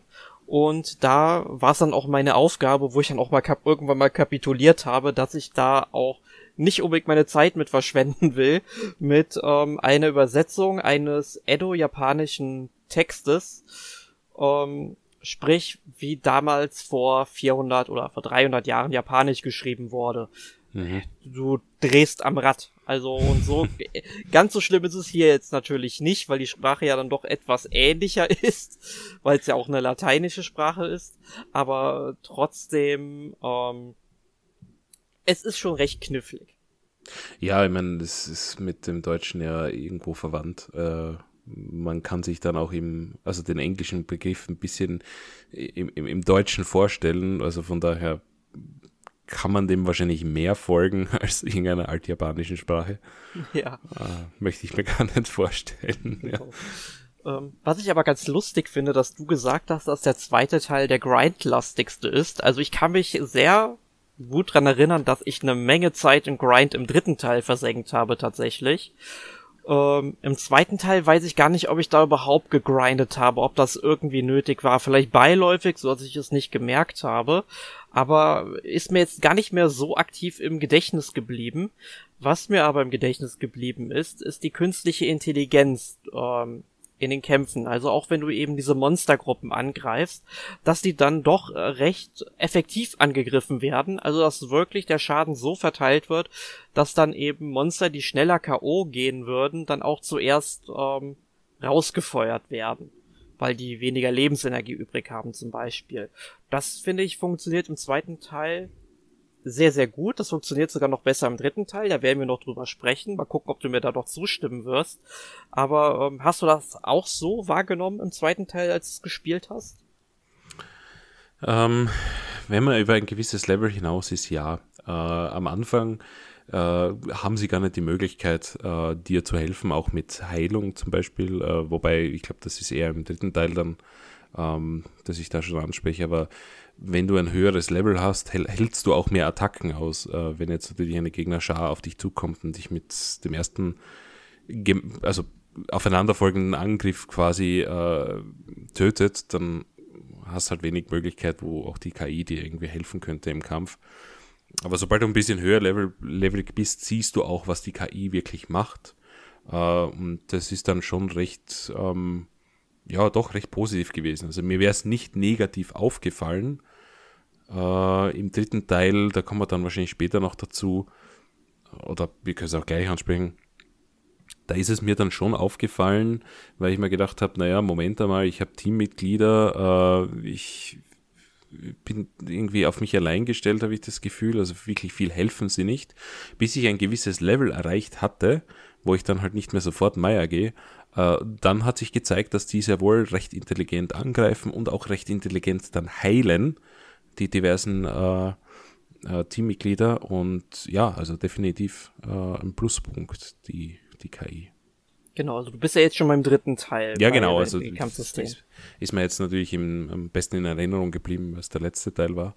Aber ja. auch im zweiten Teil weiß ich, dass die KI mir nicht negativ aufgefallen ist. Und von daher würde ich das mal positiv werten. Am ja. besten ist immer, wenn es unauffällig ist. Ja, deswegen, äh, wenn wir dann schon beim dritten Teil sind, ähm, dann sollten wir eigentlich an der Stelle eigentlich, können wir meinetwegen direkt dahin springen. Also Dragon Quest 3, The Seeds of Salvation, ist am 10. Februar 1988 erschienen. Also da hat man sich dann wirklich ein ganzes Jahr Zeit gelassen, um den zu veröffentlichen. Und ich finde, das merkt man auch an sehr, sehr vielen Stellen in diesem mhm. Spiel, ähm, dass man da halt doppelt so viel Entwicklungszeit hatte wie beim zweiten Teil. Und der dritte Teil gehört für mich auch zu den besten Teilen der Reihe überhaupt. Ähm, und dann reden wir erst einmal direkt über das Kampfsystem, um das mal gerade abzufrühstücken an der Stelle. Mhm. Also man muss auch dazu sagen, man hat ja auch ein, äh, ein Vierer-Team, also man ist nicht mehr zu dritt unterwegs oder beziehungsweise man kann bis zu vier Charaktere in der Gruppe haben, mit denen man dann eben unterwegs ist. Und es gibt dann halt wieder, wie im zweiten Teil, einfache Gegner und auch Monstergruppen, wo man dann eben einfach die Gruppe angreift und da dann eben ein Monster rausgepickt wird. Und bei der künstlichen Intelligenz der Mitstreiter ist es ja so, wenn man die sich rekrutiert, also es gibt ja außer dem Haupthelden keine richtigen ähm, oder vordefinierten Helden. Man geht ja in so eine Taverne rein, die nennt sich Patty's Party Planning Place. Fantastischer Name. Und ähm, dann kann man sich da eben seine Charaktere zusammenstellen. Man kann da verschiedene Klassen wählen, also was wie Krieger, Magier, Heiler, aber auch so Exoten wie dann eben Kaufleute, Diebe und sowas. Später gibt es dann auch noch mal einen Klassenwechsel ab Level 20 zu besseren Jobs. Äh, also da gibt's eine ganze Menge. Ähm, und ähm, was ich allerdings sagen wollte. In dem Kampfsystem, wenn man diese Charaktere rekrutiert hat, ist es vom Spiel erst einmal so voreingestellt, dass die automatisch angreifen, Aktionen ausführen, also auch heilen und so weiter. Man kann das abstellen. Also wenn man das nicht will und seine ganze Gruppe wirklich selbst kontrollieren will, funktioniert das. Das kann man machen. Aber ich würde direkt sagen, das braucht man auch nicht. Denn ich finde, diese künstliche Intelligenz der Charaktere gehört zu den besten künstlichen Intelligenzen, die ich je in irgendwelchen Rollenspielen mit Autokampffunktion tatsächlich gesehen habe. Denn wenn du zum Beispiel während einer Runde Schaden erleidest, ja, und ähm, der nächste Angriff dich vielleicht sogar töten würde, den Charakter, das Spiel bzw. die Charaktere wissen das und die heilen dann in dieser Runde instinktiv, ja, wenn du das ähm, Spiel manuell spielen würdest, dass du halt jeden Befehl extra eingeben würdest, ist es ja so, du musst ja vor der Runde diese ganzen Befehle eingeben und dann halten die sich dann auch dran. Ich meine, das ist auch eine tolle Intelligenz, wenn die das machen, was du willst. Aber die können ja nicht so intuitiv dann darauf eingehen, wie du jetzt gerade eben Schaden erleidest und so weiter. Und das finde ich ist super clever. Mhm. Es ist fast ein bisschen wie Cheaten, aber du hast schon recht. Also wäre natürlich äh, fatal, wenn, wenn man das nicht einsetzen würde und so unzählige Stunden, wie jetzt nicht sagen, verliert, aber man immer wieder halt stirbt aufgrund dessen. Also da, da greift einem die KI schon recht äh, toll unter die Arme. Ja. Mhm. Also es war schon echt super. Ähm, ja, man muss noch erwähnen, dass die äh, Charaktere in Teil 3, in dieser Taverne, die du erwähnt hast, alle von Anfang an verfügbar sind. Also du gehst da wirklich rein und suchst dir einfach drei Mitstreiter aus, die, die du mit auf die Reise nimmst. Ja. Und im zweiten Teil musst du ja wirklich durch die Gegend laufen und die Welt erkunden, um diese Charaktere, die dich dann begleiten, zu finden. Ne? Ja. Und ähm, hier ist es auch ganz wichtig, also hier würde ich auch jedem empfehlen, der den dritten Teil spielen will, zu dem Zeitpunkt, wo dann der Klassenwechsel ansteht, zu höheren, besseren Klassen dass man dann halt ähm, auch mal einen, in einen Guide schauen sollte, was für Klassen es denn so gibt und welche Zaubersprüche und so weiter, die dann eben lernen. Ähm, denn sobald man einen Klassenwechsel durchgeführt hat, fällt man quasi auf ähm, Level 1 zurück. Man behält aber einen Teil der Attribute, die man vorher schon aufgestiegen ist, und die Fähigkeiten, die man erlernt hat, behält genau, man. Die Zaubersprüche auch. Ne? Und deswegen ist es da ganz gut gewesen für mich, dass ich dann geguckt habe, dass ich da natürlich Charaktere habe, die gut heilen können und auch gut ähm, zaubern können, dass ich dann halt die Klassen dann beide nochmal so hochgestuft habe, einfach nur, damit ich dann diese ganzen Sprüche habe und am besten Fall auch noch den höchsten MP, also Magiepunkte wert. Und deswegen sagte ich vorhin auch, dass der dritte Teil absolut der grindlastigste für mich war, weil bis ich meine Gruppe so hatte, die ich dann auch so wollte mit den Charakteren und so spielen wollte, ich habe bestimmt doch einige Stunden da reingesetzt, bis es soweit war. Okay, ja gut, dann ist es vielleicht ein individuelles äh, äh, Grind-Problem, sage ich mal, weil ich, ich, also was ich recherchiert habe, auch von vielen anderen, die, die sich diese Spiele auch angeschaut haben, äh, ist, geht die Meinung eigentlich dahin, dass der zweite vom normalen Durchspielen äh, eher grand, grindiger ist als der dritte. Aber kommt wahrscheinlich auf die Situation und auf die Party dann an, also auf die, die, die ähm, Klassen, die du dann verfolgst im dritten Teil. Genau, da wird sicherlich einiges noch mit eingespielt haben. Ich hm. denke mal, das wird dann auch eine sehr persönliche Entscheidung von mir gewesen sein, stimme ich dir auch ebenfalls mal wieder zu. Ähm, aber ich weiß halt nur, dass ich echt sehr viel Zeit rein investiert habe. Und Zeit ist eigentlich auch ein gutes Stichwort. Wir sollten mal darüber sprechen, wie viele Stunden diese Spiele überhaupt einnehmen. Also ich rede jetzt einfach mal von meinen Spielzeiten, die ich dann so noch im Kopf hatte, die ich damals dann auch in meinem Test vermerkt habe. Also ich habe beim ersten Teil ungefähr sieben Stunden gebraucht, beim zweiten Teil waren es 20 und beim dritten Teil satte 40 Stunden.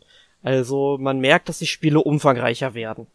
Hm, das schlägt sich dann auch im Preis nieder, äh, weil ich glaube, der erste Teil kostet 5 Euro, der zweite 6,50 oder so, also knapp teurer und der dritte Teil geht dann, glaube ich, schon zweistellig.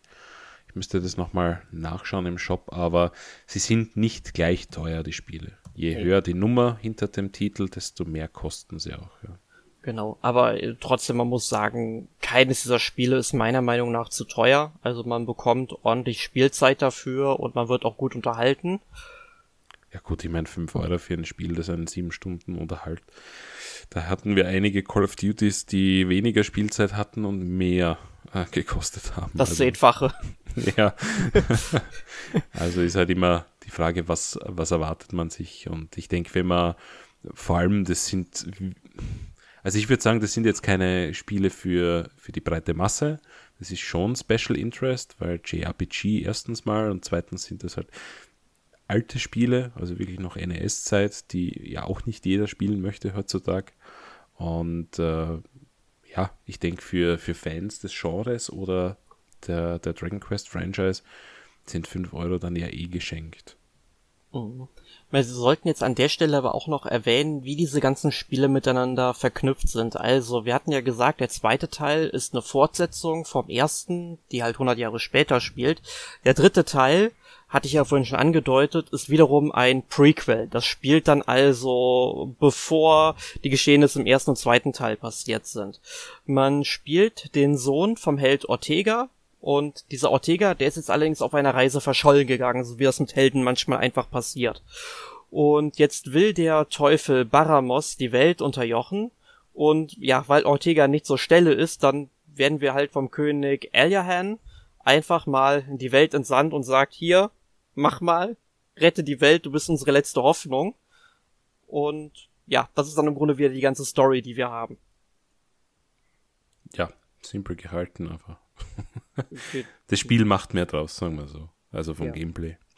Und ähm, was auch gut ist, im dritten Teil hat man bis ganz aufs wirkliche Ende, das ich jetzt natürlich nicht spoilern möchte, die ähm, typische normale englische Sprache. Man hat halt ja. nicht mehr dieses Altenglisch. War sehr angenehm, muss ich ehrlich gestehen. Und ich habe auch den dritten Teil aufgrund aller Verbesserungen und, und Entwicklung, die bis dorthin stattgefunden hat, inklusive der Sprache, dann auch am liebsten gespielt. Äh, obwohl es ein Prequel ist, aber ich meine, das ist ja egal in Wirklichkeit. Äh, der dritte Teil, äh, also vor allem die, ich habe die Remakes gespielt, aber ich habe mir natürlich auch das, das Originalmaterial dazu angeschaut. Ähm, auch in den Remakes merkst du, wo der erste Teil noch äh, relativ ja, schlampig umgesetzt ist, sage ich einmal so äh, und äh, sehr, sehr wenig Details eigentlich hat in, in, im Level-Design und äh, im, im Sprite-Artwork einfach. Da ist der dritte Teil schon, schon das kann man eigentlich vergleichen, als wäre wär der erste Teil ein NES-Spiel und der dritte Teil wäre ein Super NES-Spiel. Also so unterscheiden sich dort die, die Level an Detailgraden in diesem Remake. Genau man, man muss dazu natürlich sagen, die ersten drei Teile sind damals alle fürs NES natürlich im Original ja. erschienen. Es gab aber auch von den ersten drei Teilen Super Nintendo Remakes. Ja, ich glaube auch am Game Boy und so. Also die gab es ja mehrmals. Genau, also ich weiß, dass es auf jeden Fall den dritten Teil auch auf dem Game Boy Color gibt. Ich weiß nicht, wie es mit den ersten beiden Teilen aussieht tatsächlich, gerade an der Stelle. Also ich weiß, dass eins und zwei auf einem Modul in, am Super NES erschienen sind und drei genau. extra auf dem Modul. Mhm. Und die Game Boy Teile, also vom dritten definitiv, da gab es nämlich auch Zwischensequenzen, äh, also zumindest in Bildform halt, äh, die die Geschichte erzählen. Also jeder Teil ist dann ein bisschen anders, also es sind keine 1 zu 1 Ports, teilweise halt mit, mit mehr Content drin, teilweise mit weniger. Ähm, aber irgendwie nie im Westen erschienen. Also das ist eigentlich die, also im Westen, in Europa erschienen und das ist eigentlich das, was, was ich ähm, dann später noch erwähnen werde, äh, wenn es um die Zukunft von Dragon Quest geht, äh, eigentlich nicht verstehe, weil ähm, sie hätten es ja nur publishen brauchen. Auf Englisch war es ja schon und die meisten Spiele damals waren auf Englisch für das NES, auch die, die in Europa erschienen sind. Ja, ich glaube, ich kenne, glaube ich, nur zwei Spiele, die ähm, fürs NES in Europa wirklich eingedeutscht worden sind. Das eine müsste Star Tropics sein und ich glaube, Kirby's Adventure war auf ich Deutsch. Ich könnte ja, glaube ich, noch eines nennen, wenn mich das nicht täuscht. Und zwar war das DuckTales 2. Mhm. Aber da könnte ich mich jetzt extrem täuschen. Ich weiß, dass es ein deutsches Cover dafür gibt und mir kommt vor, da steht oben deutsche Texte. Ich habe es aber vor Ewigkeiten gespielt. Das werde ich jetzt aber kurz nachschauen. Uh, DuckTales 2. Schauen wir mal was uns Dr. Google sagt. Auf den ist immer Verlass. Ja. Also zumindest es gab äh, deutsche Cover dafür, es gab auch holländische Cover dafür, es gab italienische Cover dafür und ich glaube, das Spiel war auch in den jeweiligen Sprachen schon. Aber das finde ich jetzt auf die Schlende nicht mehr. Ja, ähm, wie dem auch sei. Egal. Genau. Äh, wir wollen ja bei Dragon Quest bleiben. Genau. Und äh, der dritte Teil, das gab's damals im Original noch nicht. Das gibt's allerdings im Remake.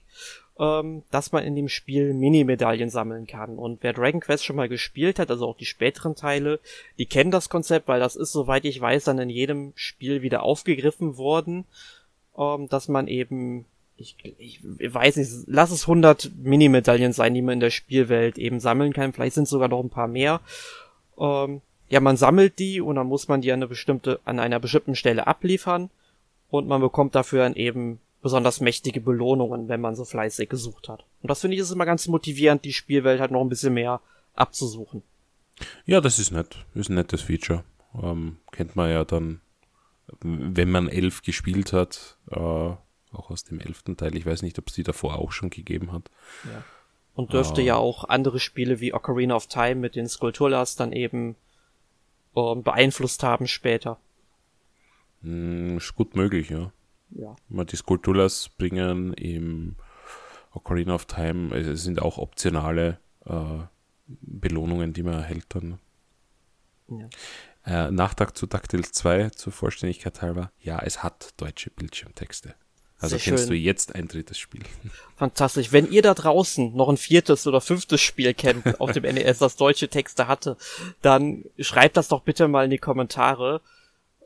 Das würde uns auch mal sehr interessieren. Vielleicht machen wir dann irgendwann auch mal so einen Podcast zur Entwicklung von äh, deutschen Übersetzungen in Videospielen. Und Definitiv ein interessantes diese, Thema. Und da wäre diese, diese Information doch sehr hilfreich. Ähm, aber um nochmal auf Dragon Quest 3 zurückzukommen, was wir ja noch gar nicht gesagt haben ich finde, es gibt in diesem Spiel dann doch so ein paar Parallelen zu einem anderen Rollenspiel, was mir auch sehr am Herzen liegt, und zwar zu Terranigma. Mhm. Okay. Ja, weil einmal die Spielwelt, die ist ja noch wirklich unserer realen Welt nachempfunden. Also man kommt dann auch in Städte, die dann ähnlich benannt sind. Die sehen dann nicht unbedingt so aus wie Rom oder ähm, Tokio oder so weiter. Ähm, aber man hat ja auch wieder ein Schiff zur Verfügung und man kann diese ganze Welt dann eben auch dann umrunden und man kann dann auch in Japan an Land gehen, dann landet man halt in Chipang und trifft dann auch auf äh, Prinzessin Pimiko, die an Prinzessin Himiko angelehnt ist. Ähm, oder man kann eben in Rom, ich glaube in Portugal, Portugal gibt's dann auch noch irgendwie eine Stadt, ähm, an Land gehen. Das finde ich immer ganz interessant, sowas. Und äh, kann, kannst du dir langsam vorstellen, auf welches Spiel ich hinaus möchte? Boah. Da hast du mich auf dem falschen Fuß erwischt. Aber ich schätze mal, dass du, also ich will mich jetzt nicht bloßstellen im Podcast, aber ich würde jetzt einfach mal behaupten, Final Fantasy Saga. Nein, weil, tatsächlich weil, nicht. Bei mir ist, ist das Dragon Quest einfach wie ein, äh, oder, oder Final Fantasy äh, Legends einfach wie ein anderer Skin vom gleichen Spiel vorgekommen. Nee, ähm, tatsächlich äh, meinte ich Terranigma, weil in Terranigma bist du ja ein Großteil auch auf unserer realen Erde unterwegs. Ach so, ja, nein, das hast du ja erwähnt, dass du Terranigma meinst, deswegen war ich jetzt irgendwie Ach, verwirrt über die Fragestellung. Habe ich das erwähnt gehabt? Okay. Ja, Gut. ja, doch. okay. Äh, ich war kurz verwirrt. Also, ja, ich und mein Kurzzeitgedächtnis. Ja, okay. Das war sehr kurz. nee, weil es gibt, es gibt da auch noch ein paar andere Parallelen zu, die aber sehr das Ende spoilern würden. Ähm, aber äh, glaubt mir, wenn ihr das spielt und Terranigma kennt, ihr werdet da ein paar Parallelen zu entdecken am Ende. Ähm, und was ich auch interessant finde, wusstest du eigentlich, dass äh, Dragon Quest 3 auch ähm, mit Dragon Quest 8 und Dragon Quest 11 verbunden ist. Also ich weiß nur, dass die diese komischen Welten gibt, wo du in jedes Dragon Quest äh, quasi zurück dich portest und eine Aufgabe löst. Aber ich weiß nicht, ob du das meinst. Nee, das meine ich tatsächlich nicht. Das war ja, glaube ich, eh nur so ein Bonus-Content. Ich meinte jetzt ja. aber tatsächlich eine storytechnische Verknüpfung. Okay, nein, das, also da bin ich wahrscheinlich zu wenig äh, mit dem Ganzen vertraut, dass mir das aufgefallen wäre. Ja. Also es gibt dann zum Beispiel ähm, dann, du hast ja später die Möglichkeit auch ähm, zu fliegen. Du kriegst dann halt so einen Vogel zur Seite gestellt, mit dem du fliegen kannst. Und das ist mhm. derselbe Vogel, den es auch in Dragon Quest 8 gibt. Und der sagt nämlich auch, dass er halt durch die Dimensionen reist und in den jeweils anderen Spiel sagt er auch, ähm, ja, er heißt ja, äh, er hat ja auch den und den Namen zum Beispiel. Mhm. Und da hast du so die Verknüpfung zum achten Teil. Und ja, den elften Teil will ich jetzt, sag ich mal, da nicht zu sehr spoilern, weil dafür müsste man den elften Teil auch durchgespielt haben, weil wenn du es durchgespielt hast, dann wird dir etwas aus Dragon Quest 3 bekannt vorkommen. Da gibt es nämlich so eine Bonusszene. Aber wie gesagt, da will ich nicht spoilern. Das wollte ich einfach nur mal als Randnotiz hier unterbringen. Mhm, ja. Hm, lass mal sein Geheimnis. Genau, also könnt ihr ja dann gerne selbst dann herausfinden. Ja, genau. was, über was wir noch kurz sprechen sollten, die Entwicklung der Musik. Ähm, man hat ja halt mit dem ersten Teil dann einfach ja ganz normale Stücke gehabt, die halt zu einem Rollenspiel passen. Ich meine, da hat ähm, Koichi Sugiyama noch nicht so viele Stücke beisteuern können, aber das wurde dann halt wirklich immer mehr und im dritten Teil hatte dann auch wirklich, ich glaube, jede einzelne Stadt eine eigene Musik gehabt. Ja, die Musik hat sich definitiv über die Teile entwickelt. Ja, also. Ähm, überall eigentlich sehr, sehr angenehm und sehr schön. Auch damals in, in 8-Bit-Zeiten noch. Äh, jetzt in, in den Remix hat man natürlich dann schon neue Klänge, neu aufgenommene. Aber genau. natürlich auch top, also möchte es jetzt nicht schmälern. Genau. Gut. Ähm, ich denke mal, jetzt haben wir die drei Spiele zu Genüge behandelt. Jetzt sollten wir mal dazu kommen, ein Fazit zu ziehen. Und da stellen wir uns mal wieder verschiedenen Fragen. Und die erste Frage wäre, die denke ich mal auch die interessanteste ähm, ist, zumindest für mich jetzt, wie du jetzt am Ende urteilen wirst, sind diese Spiele spielenswert oder nur historisch interessant? Also historisch sind sie definitiv interessant. Äh, spielenswert ist halt immer die Frage, was man sich wahrscheinlich erwartet und äh, welche Art von Spielen man tatsächlich dann mag. Ähm, für jemanden wie mich, der nie hundertprozentig äh, sich dem JRPG hingegeben hat, voller Leidenschaft, dem das einfach zu viel Grind war. Grind, wie du schon sagtest, ist halt ein Teil von, von, dieser, von diesem Genre und die vielleicht auch weniger Zeit haben und vielleicht dadurch schnellere Spiele spielen wollen. Äh, das ist ein blöder Ausdruck, aber ich vergleiche es immer mit Filmen. Alte Filme sind sehr langsam, neue Filme sind sehr schnell. Ich kann äh, mich eher mit alten Filmen identifizieren, wo halt weniger Schnitte sind, wo die Geschichte langsamer erzählt wird, wo vielleicht ein bisschen mehr Augenmerk auf äh, Kulisse gelegt wird oder auf Konversationen. Ähm, ich denke eher, die Leute dürften Gefallen an den Spielen finden. Aber man muss sich natürlich äh, klar sein, was einen erwartet. Also das sind halt schon äh, ältere Spiele, die auch technisch begrenzt sind. Äh, egal, ob man es jetzt spielt auf iOS, auf der Switch oder tatsächlich am NES oder von mir aus am Super NES, wenn, wenn man diese Remakes irgendwie zu Hause hat und der Sprache mächtig ist. Aber sie sind halt schon nicht mehr zeitgemäß. Ich glaube, so äh, objektiv darf man sie schon beurteilen. Für mich persönlich, wenn ich ein Fazit aus diesen dreien ziehen müsste, würde ich sagen, spielt den dritten Teil und lasst den ersten und zweiten äh, ruhen. Der dritte Teil hat am meisten äh, von einem heutigen Dragon Quest, äh, wie es nur möglich ist zur damaligen Zeit, finde ich, äh, diese, diese Gruppe, die man äh, rumführt. Man hat ähm, äh, diese, diese tolle KI in Wirklichkeit. Man hat einfach schöne, äh, vor allem auf, auf der Switch, schönere Grafik äh, im Remake. Man hat gute Musik. Ich denke, das ist der spielenswerteste Teil dieser drei. Die anderen beiden würde ich jetzt nicht unbedingt empfehlen. Okay. Jetzt hast du natürlich die ähm, anderen Fragen, also für wen sich diese Spiele eignen, wie du sie persönlich findest, eigentlich Hab auch schon vorweggenommen. also, da, da hast du ein wenig vorweggegriffen, aber das macht ja nichts, denn ich stimme dir da in vielen Teilen mal wieder zu.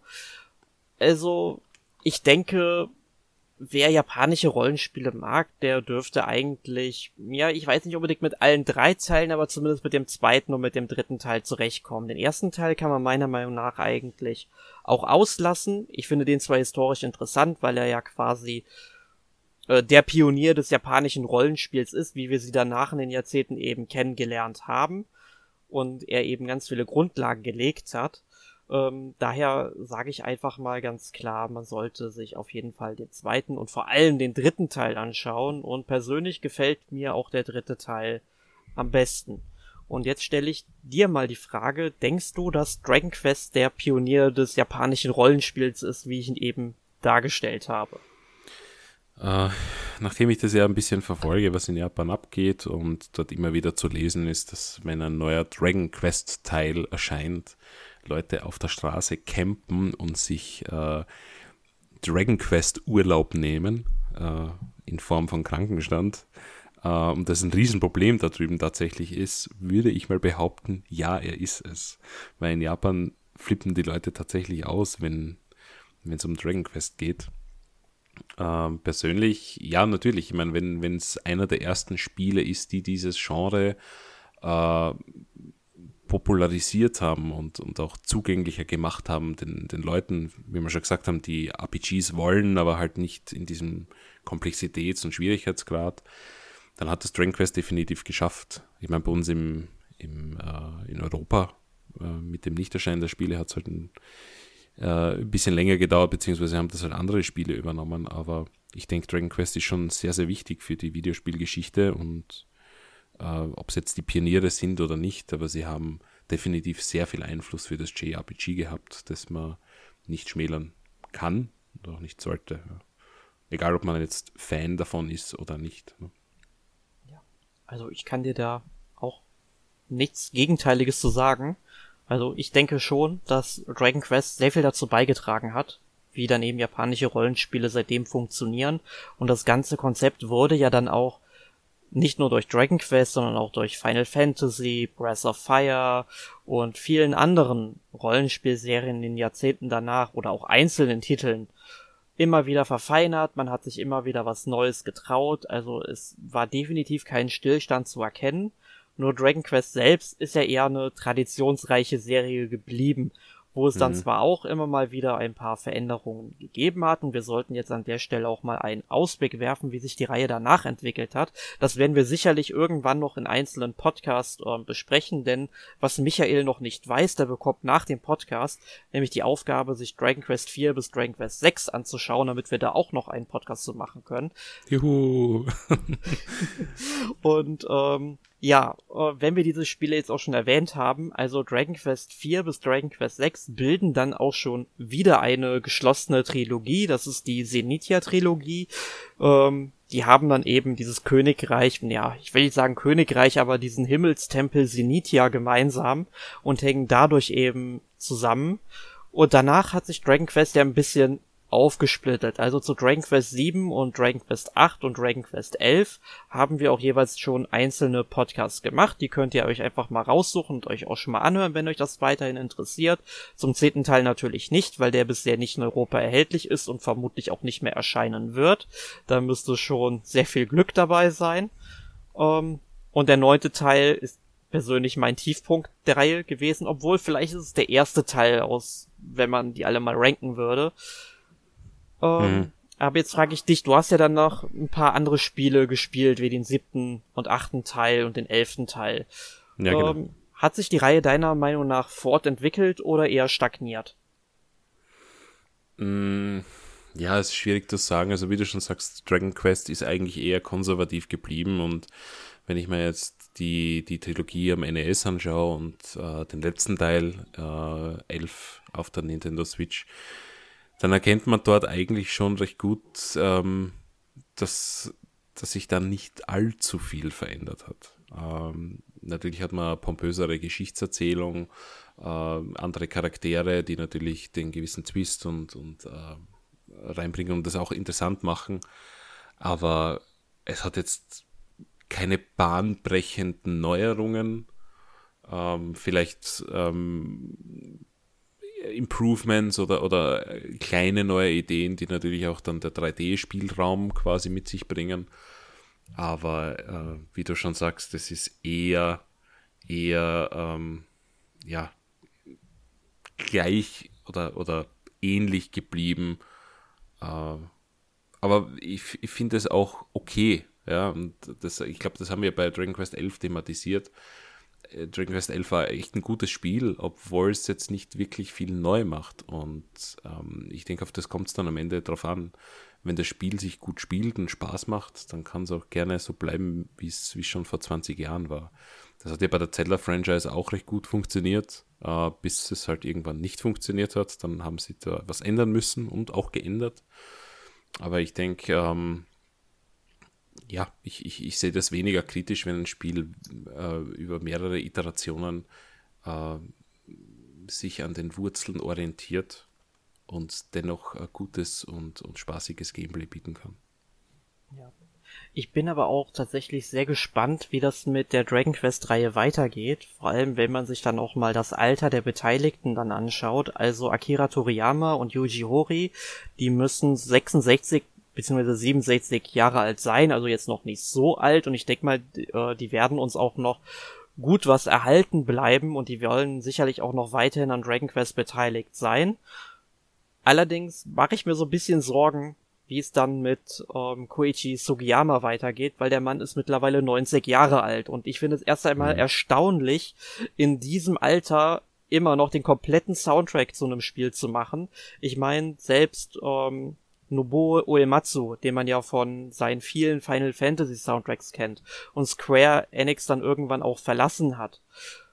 Ähm, und der hat ja jetzt, glaube ich, nochmal zu Fantasian äh, das letzte Mal angeblich einen kompletten Soundtrack zu einem Spiel geschrieben und das tut man dann auch schon ein bisschen in der Seele weh, dass er dann sagt, er wird zwar auch noch ein bisschen weiter für Videospiele Musik machen, aber sicher nicht mehr so einen kompletten Soundtrack, weil es dann vermutlich auch einfach zu anstrengend ist. Und deswegen habe ich vor Herrn Sugiyama auch wirklich sehr, sehr großen Respekt, dass er das in dem Alter immer noch stemmt und auch machen will und auch fit genug ist dafür, anscheinend.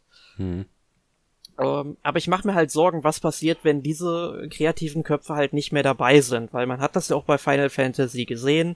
Also nachdem Uematsu weg war, nachdem Sakaguchi weg war, hat sich die Reihe dann schon in andere Richtungen entwickelt. Also Final Fantasy 13, meiner Meinung nach auch das schlechteste Final Fantasy, was wir bis heute bekommen haben. Ähm, dafür natürlich ein super Online-Rollenspiel mit Teil 14, was meiner Meinung nach auch das beste Online-Rollenspiel überhaupt ist und auch wieder einen, ja, sehr guten 15. Teil, meiner Meinung nach, aber das sieht ja natürlich nicht jeder so. Und Final Fantasy 16 wird sicherlich wieder in eine ganz andere Richtung gehen.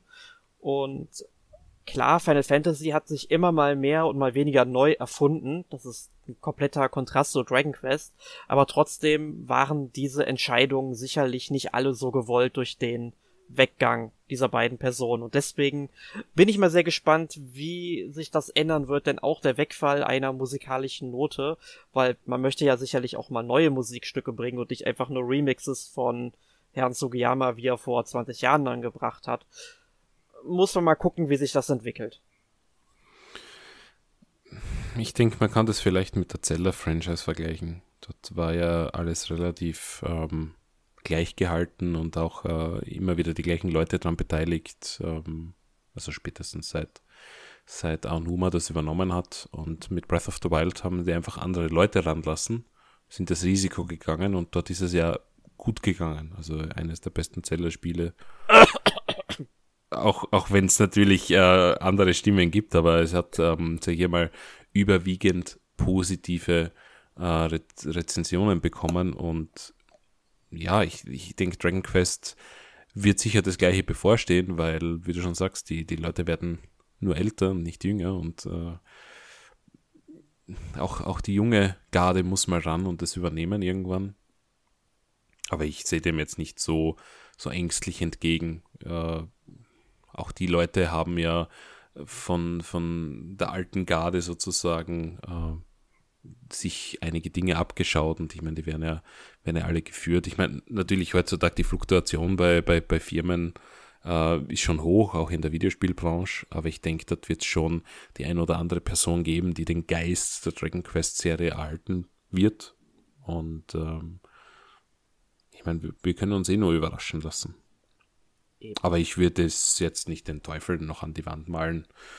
Ich denke, da, da weiß Square Enix schon, was sie, was sie machen müssen, hoffentlich, um, um äh, nicht ein, ein ganzes Volk eigentlich äh, in, in Trauer zu stürzen, weil man, man darf nicht vergessen, Dragon Quest ist ja wirklich da drüben ein Riesending und ich glaube, wenn da ein Fehltritt passiert, dann hat mein ganzes Land plötzlich gegen sich und ich glaube, das wollen die auch nicht so in Kauf nehmen. Ja.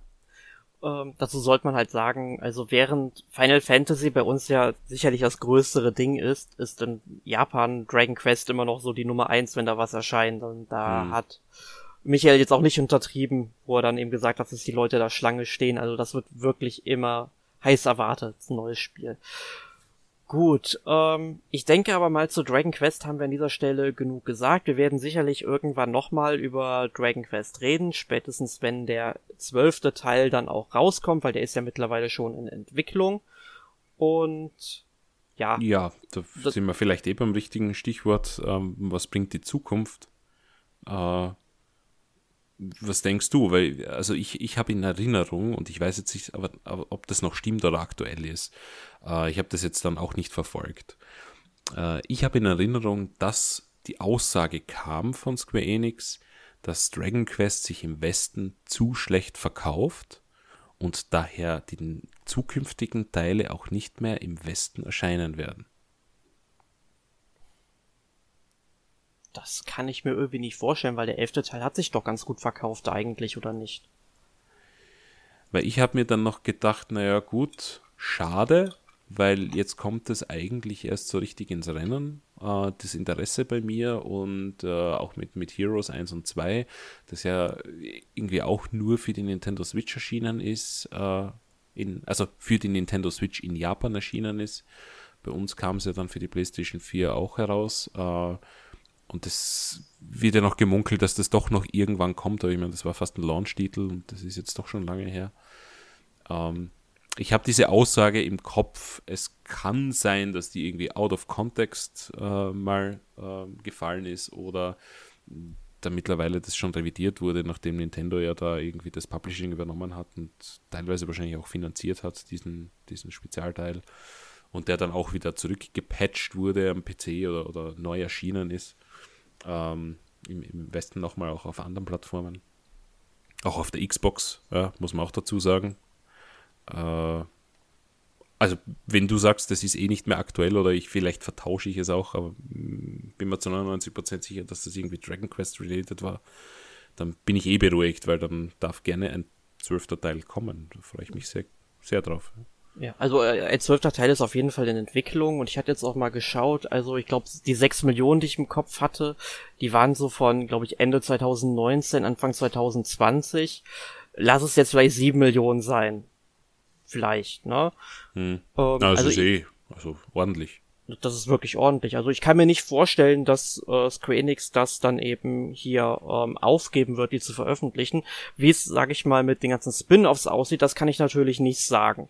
Ja, vielleicht hat es auch nur Spin-offs betroffen. Das ja. ist natürlich auch gut möglich, aber da hat ja auch Nintendo sehr viel ähm, Publishing übernommen in, in, in Europa für die ganzen Square Enix-Teile. Weil ich weiß, die ganzen Dragon Quest Bilder sind, sind über Nintendo gekommen äh, eventuell haben die auch die Lokalisierung dann finanziert. Auch gut mhm. möglich. Da, ja, da kenne ich die Details nicht, aber. Das glaube ich nicht so, weil das kam, die kamen ja, glaube ich, vorher schon für die PS4 raus, meine ich. Mhm, gut möglich, ja. Aber bei Dragon Quest 11 war es ja definitiv so, dass die die, die uh, ultimative Version zuerst hatten. Ich glaube, ein Jahr exklusiv. Das, das kann täuscht. hinkommen. Ja. Ja, vielleicht haben sie mittlerweile eh schon, schon Deals oder ich, ich habe das geträumt, ich weiß es nicht. Ich müsste es recherchieren, aber das, das hat mir bis heute Sorgen bereitet, wo ich mir denke, okay, dann ist halt Dragon Quest 11 der letzte Teil, den ich spiele. Aber was wir noch nicht erwähnt haben, ist, dass diese Woche entweder schon erschienen ist oder noch erscheint ein Stream zum 35-jährigen Jubiläum.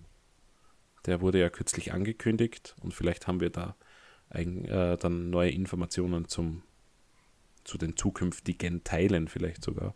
Genau, da, da wir den äh, Podcast ja auch vorproduzieren, äh, können wir dazu jetzt an der Stelle natürlich nichts sagen. Wir mhm. hoffen einfach mal das Beste für die Reihe und dass halt was Cooles angekündigt wird oder wurde.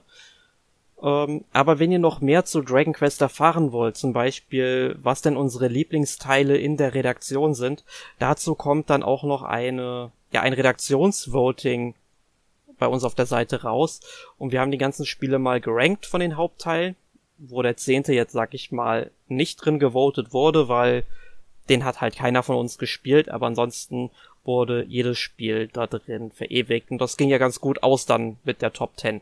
Also da könnt ihr euch dann auch nochmal ein bisschen mit Dragon Quest beschäftigen. Und wenn ihr irgendwelche Fragen zum Thema Dragon Quest habt, dann nutzt doch bitte die Kommentare bei uns auf der Website, auf YouTube oder auf Facebook.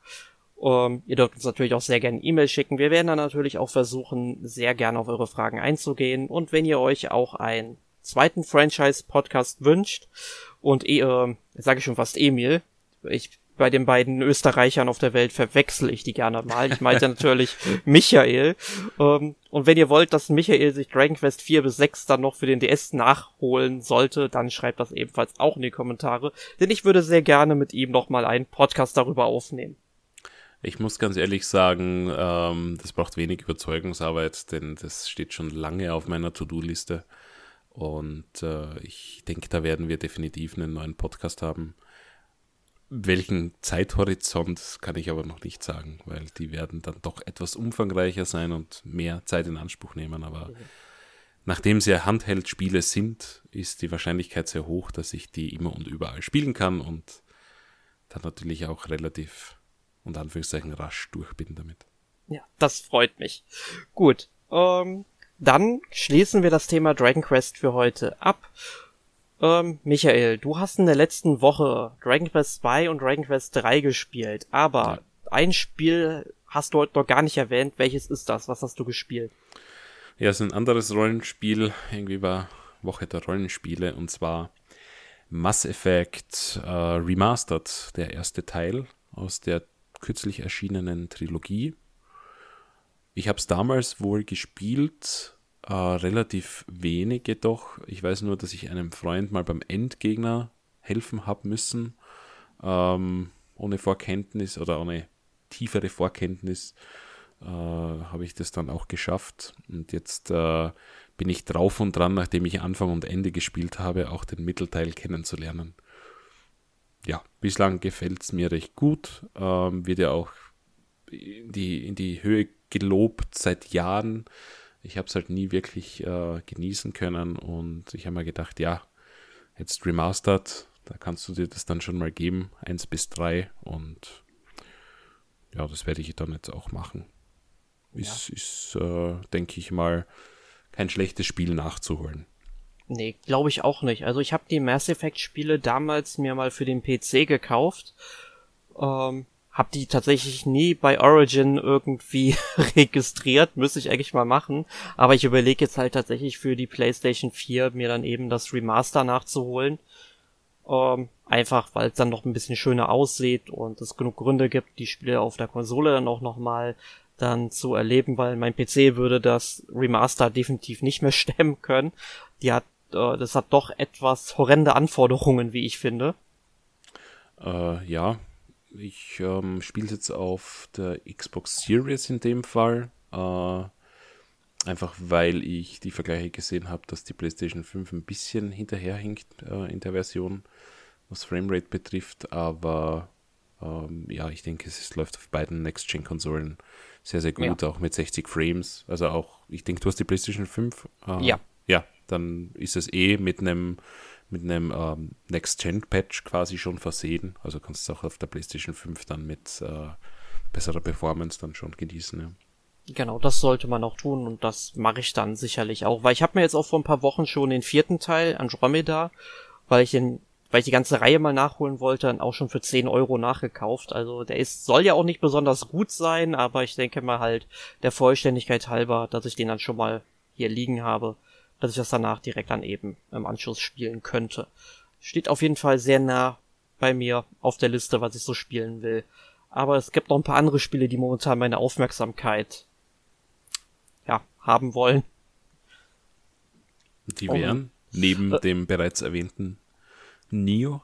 Ja, Neo, Neo ist ähm, ein Spiel, das mich sehr in seinen Bann zieht. Ich habe jetzt auch mit dem ersten DLC angefangen, nachdem ich das Hauptspiel ja beendet hatte letzte Woche. Hatte ich ja im Podcast schon erwähnt gehabt. Und ähm, Drache des Nordens, also vom Schwierigkeitsgrad scheiße geht das ab da.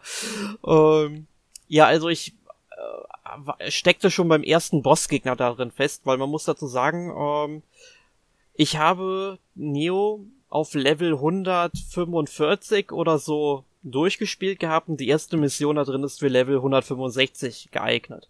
Und ich habe dann auch schon mal im Internet geguckt, weil viele Leute hatten bei diesem ersten Endgegner, Date Shigisane, ähm, auch Probleme gehabt und zwar auch Leute, die das Hauptspiel mit Level 109 oder so beendet hatten. Ja kein Wunder, dass man da kein Land sieht. Und deswegen habe ich diese Woche auch viel gegrindet, also Level hoch, damit ich mehr Energie habe und dann auch Ausrüstung gefarmt, damit ich eine höhere Schadensreduktion habe ähm, und die Schutzgeister hochgelevelt, was man jetzt dann auch noch machen kann. Yay, das, da kommt Freude auf.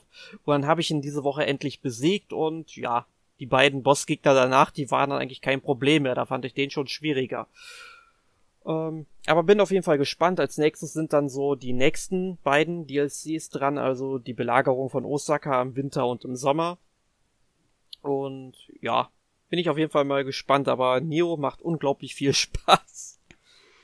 Ja, definitiv. Also ja. alle diese, sagen wir mal, Souls-like Games, auch wenn das Genre noch äh, zu diskutieren ist, der Name des Genres. Ja. Ah, aber bei mir ist das Problem, ich habe Neo auch angefangen und äh, auf der PlayStation 4 und, und nie beendet. War bei mir äh, damals auch so. Das Problem ist, dass ich schon zu viele dieser Spiele auf On Hold habe, dass ich wahrscheinlich alle neu beginnen kann. Äh, das wäre Bloodborne, da bin ich ja auch mittendrin. Irgendwann einmal äh, habe ich Rage gequittet und dann, dann bin ich äh, in, in Neo eben. Genau, und jetzt habe ich auch noch Demon's Souls angefangen. Also ich denke, Demon's Souls werde ich jetzt durchziehen und dann wahrscheinlich auch direkt mich auf Neo stützen, weil da habe ich mir jetzt auch die, die PlayStation 5 Version geholt, dieses Double Pack. Ja. Nochmal also neu anfangen. Also spiel unbedingt Demon's Souls durch. Das ist ein fantastisches Spiel, was viel zu wenig Aufmerksamkeit bekommt. Ja, nein, da bin ich eh weitergekommen, ähm, ein bisschen, bisschen äh, noch Zeit reingesteckt und sehr fantastisch. Äh, Dark Souls 1 bis 3 habe ich ja durch und äh, achso, Sekiro ist ja auch noch ein Spiel, das offen ist bei mir. Äh, das habe ich aber aus Zeitgründen, nicht aus Schwierigkeitsgründen ähm, pausieren müssen. Aber ja, äh, ich weiß nicht, also seitdem ich Dark Souls für mich entdeckt habe, äh, bin ich von dieser Art von Spielen angetan und äh, das fordert halt wirklich dein, dein verdammtes Können. Und äh, Neo ist, da muss ich dir recht geben, eines der knackigsten Spiele dieser Art, die ich äh, jemals gespielt habe. Also das ja. braucht schon sehr viel Sitz und vor allem also Sitzfleisch und, und Geduld. Ja, also ich muss sagen, das Hauptspiel fand ich jetzt bei, wo ich es zum zweiten Mal spiele, gar nicht mehr so schwer. Also ich hatte ein paar Probleme mit Bossgegnern, weshalb ich da manchmal leveln musste einfach, um halt diesem Schwierigkeitsgrad etwas entgegenzuwirken. Aber sonst fand ich dann wirklich erst den DLC richtig knackig. Also da fand ich Demon's Souls dann doch schon ein bisschen heftiger. Und äh, Sekiro, das du erwähnt hast, also das habe ich ja wirklich aufgrund des Schwierigkeitsgrades abgebrochen, weil ich einfach diese Blockmechanik nicht rausbekommen habe, da bin ich einfach zu blöd für. Aber das will ich auch irgendwann nochmal spielen und dem eine Chance geben. Also so ist nicht so, dass das Spiel jetzt vom Tisch ist. Ja, es ist schon heftig. Es ist eine Umstellung, vor allem wenn du Dark Souls 1 spielst. Also ich habe das Problem, oder Problem, Dark Souls 1 ist äh, für den Einstieg relativ schwer, bis du es heraus hast. Und wenn es mal Klick macht, dann funktioniert das. Dann spielst du Dark Souls 2, ist auch noch relativ ähnlich. Dark Souls 3 wird dann schon extrem schnell im Vergleich zu den ersten beiden Teilen. Wenn du jetzt wieder zurückgehen wirst zu Dark Souls 1, glaubst du, das läuft in Zeitlupe ab. Also so ist es mir gegangen. Und dann äh, das nächste Spiel war ja, oder zwischen 2 und, und 3 war ja eigentlich Bloodborne, das ja auch schon sehr schnell war. Bisschen andere Taktik, auch mit diesem Pseudoblocken und, und auch mit dieser Schusswaffe quasi. Äh, das äh, hat sich dann in ähm, Sekiro eben weiterentwickelt mit diesem Blocken und das ist ja wirklich extrem. Also ich weiß nur, diese, dieser eine Butterfly-Gegner, den habe ich bis heute nicht geschafft noch. Der, der fordert einfach so viele präzise Blocks von dir ab, dass du, dass du wahnsinnig wirst. Du kannst nicht länger als eine halbe Stunde probieren, diesen Gegner zu besiegen, weil danach bist du einfach weg, du bist Banane. das ist so intensiv. Und teilweise habe ich es äh, halt dann auch aus Zeitgründen aufgeben müssen. Aber du hast in, in Sekiro wenigstens die, die Option noch, dass diese, diesen Gegner, der war noch nicht erforderlich, aber ich habe ihn immer wieder zwischendurch probiert. Aber ich finde, Nio ist ja extrem schnell und auch bei diesen Gegnern brauchst du extrem tightes Gameplay und, und wirklich gute Reaktionen. Und ja, das, das, das stimmt teilweise. Da, und, also ja. man gewöhnt sich dran. Also sobald man mal so eine Grindphase kommt und diese Mechaniken der Gegner dann immer und immer besser kennenlernt, findet man auch die Schwachstellen raus. Wie kriege ich die jetzt schnell zu Boden? Welche Waffe benutze ich am besten?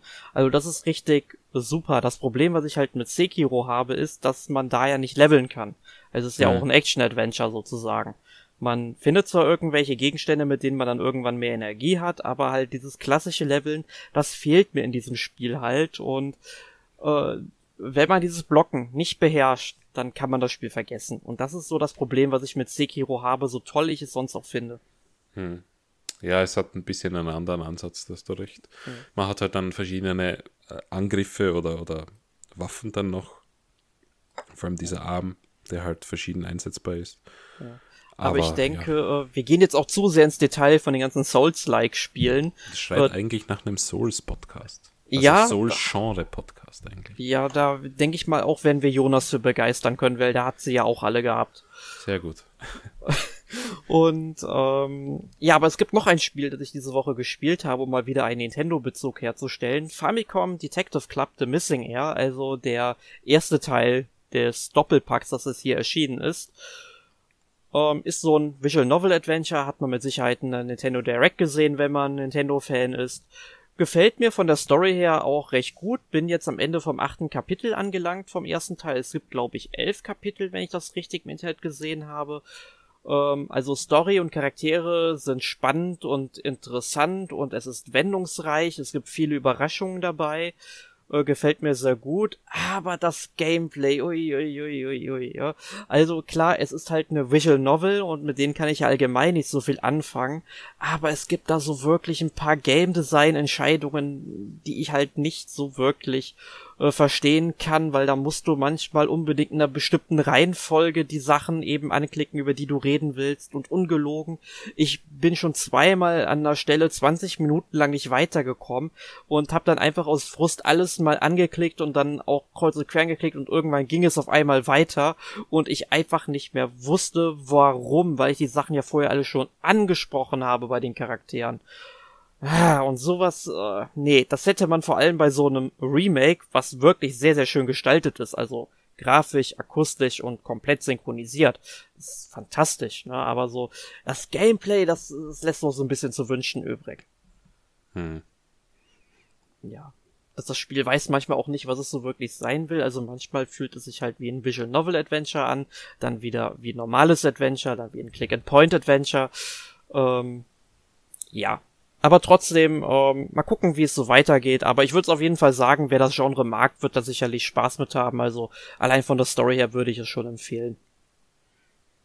Ja, ich, ich bin mir noch nicht sicher, was ich von dem Spiel halten soll. Ich habe es gesehen, aber ich war jetzt nicht vollends überzeugt. Ich habe ein bisschen Interesse gefunden an, an Visual Novels, aber bin jetzt nicht der, der ultimative Fanat. Ähm, aber komisch. Also ich vielleicht probiere ich es mal aus, aber du sagst, es ist gameplaymäßig ein bisschen mau, dann bleibe ich vielleicht doch lieber bei Dragon Quest. Ja, ja, es sind halt ja wen, wen, wenige Rätsel drin wirklich. Also meistens mhm. geht's halt nur darum, eben zu quatschen und zu reden und dann manchmal halt in der richtigen Reihenfolge die Sachen dann eben zu aktivieren, weil wenn man da einmal was übersieht, ähm, aus Versehen, ähm, okay. und jetzt muss ich zum Beispiel da eine Leiche untersuchen und ähm, bei dieser Leiche muss man wirklich so pixelgenau dann ähm, mit der Lupe über die Fingernägel gehen und weißt du, das kann man nicht bringen. Ja, weil es mhm. gibt drei Merkmale an dieser Leiche, die man halt irgendwie finden muss. Und äh, wenn ich dann die Hand angeklickt habe und der Charakter sagt irgendwie, ja nee, sie hat irgendwie nicht, nach nichts gegriffen oder so, ne, dann heißt das für mich, dass dieser Handbereich abgeschlossen ist, dass ich damit überhaupt nichts mehr angucken muss.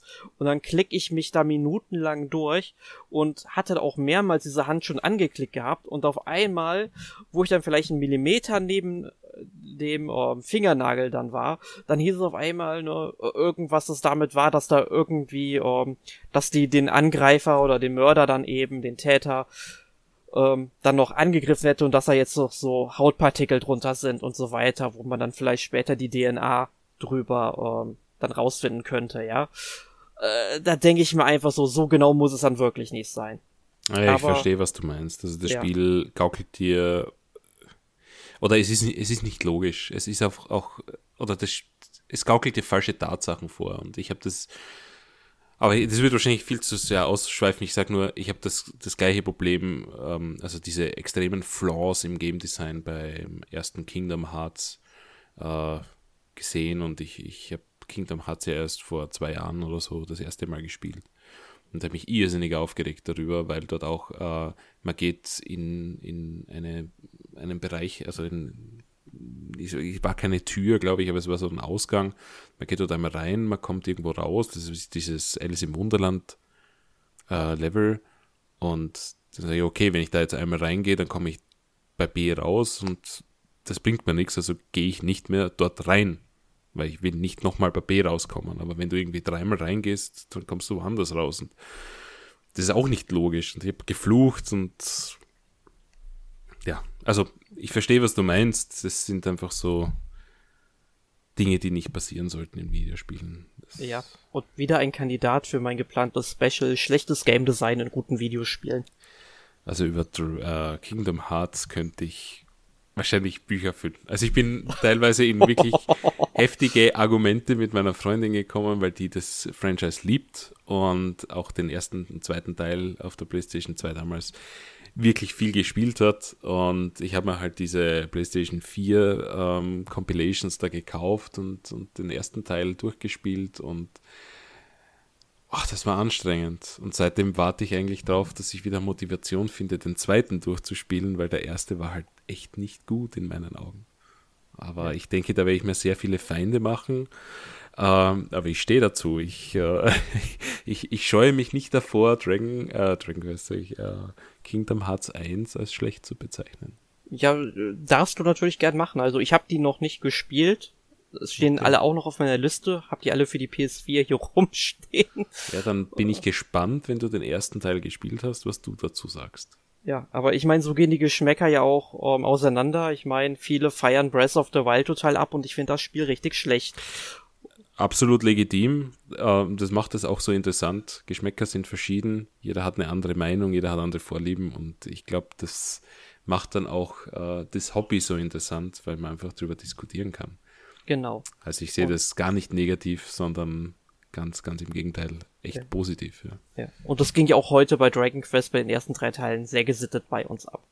Ja, also es ist natürlich, äh, äh, also ich, ich, ich, ich, diskutiere gerne über diese Dinge, aber ich ähm, muss jetzt nicht, äh, wenn jemand eine andere Meinung hat, einen Rage Quit praktizieren und äh, meine Meinung dem aufdrücken. Ich, ich habe meine Meinung, ich habe meine, meine Ansicht zu gewissen Dingen und ich diskutiere da gerne drüber, weil ich lasse mich auch gerne eines, eines, eines Besseren belehren oder überzeugen, aber ähm, ich denke, das macht das Hobby so interessant und, und, deswegen reden wir auch schon eineinhalb Stunden drüber.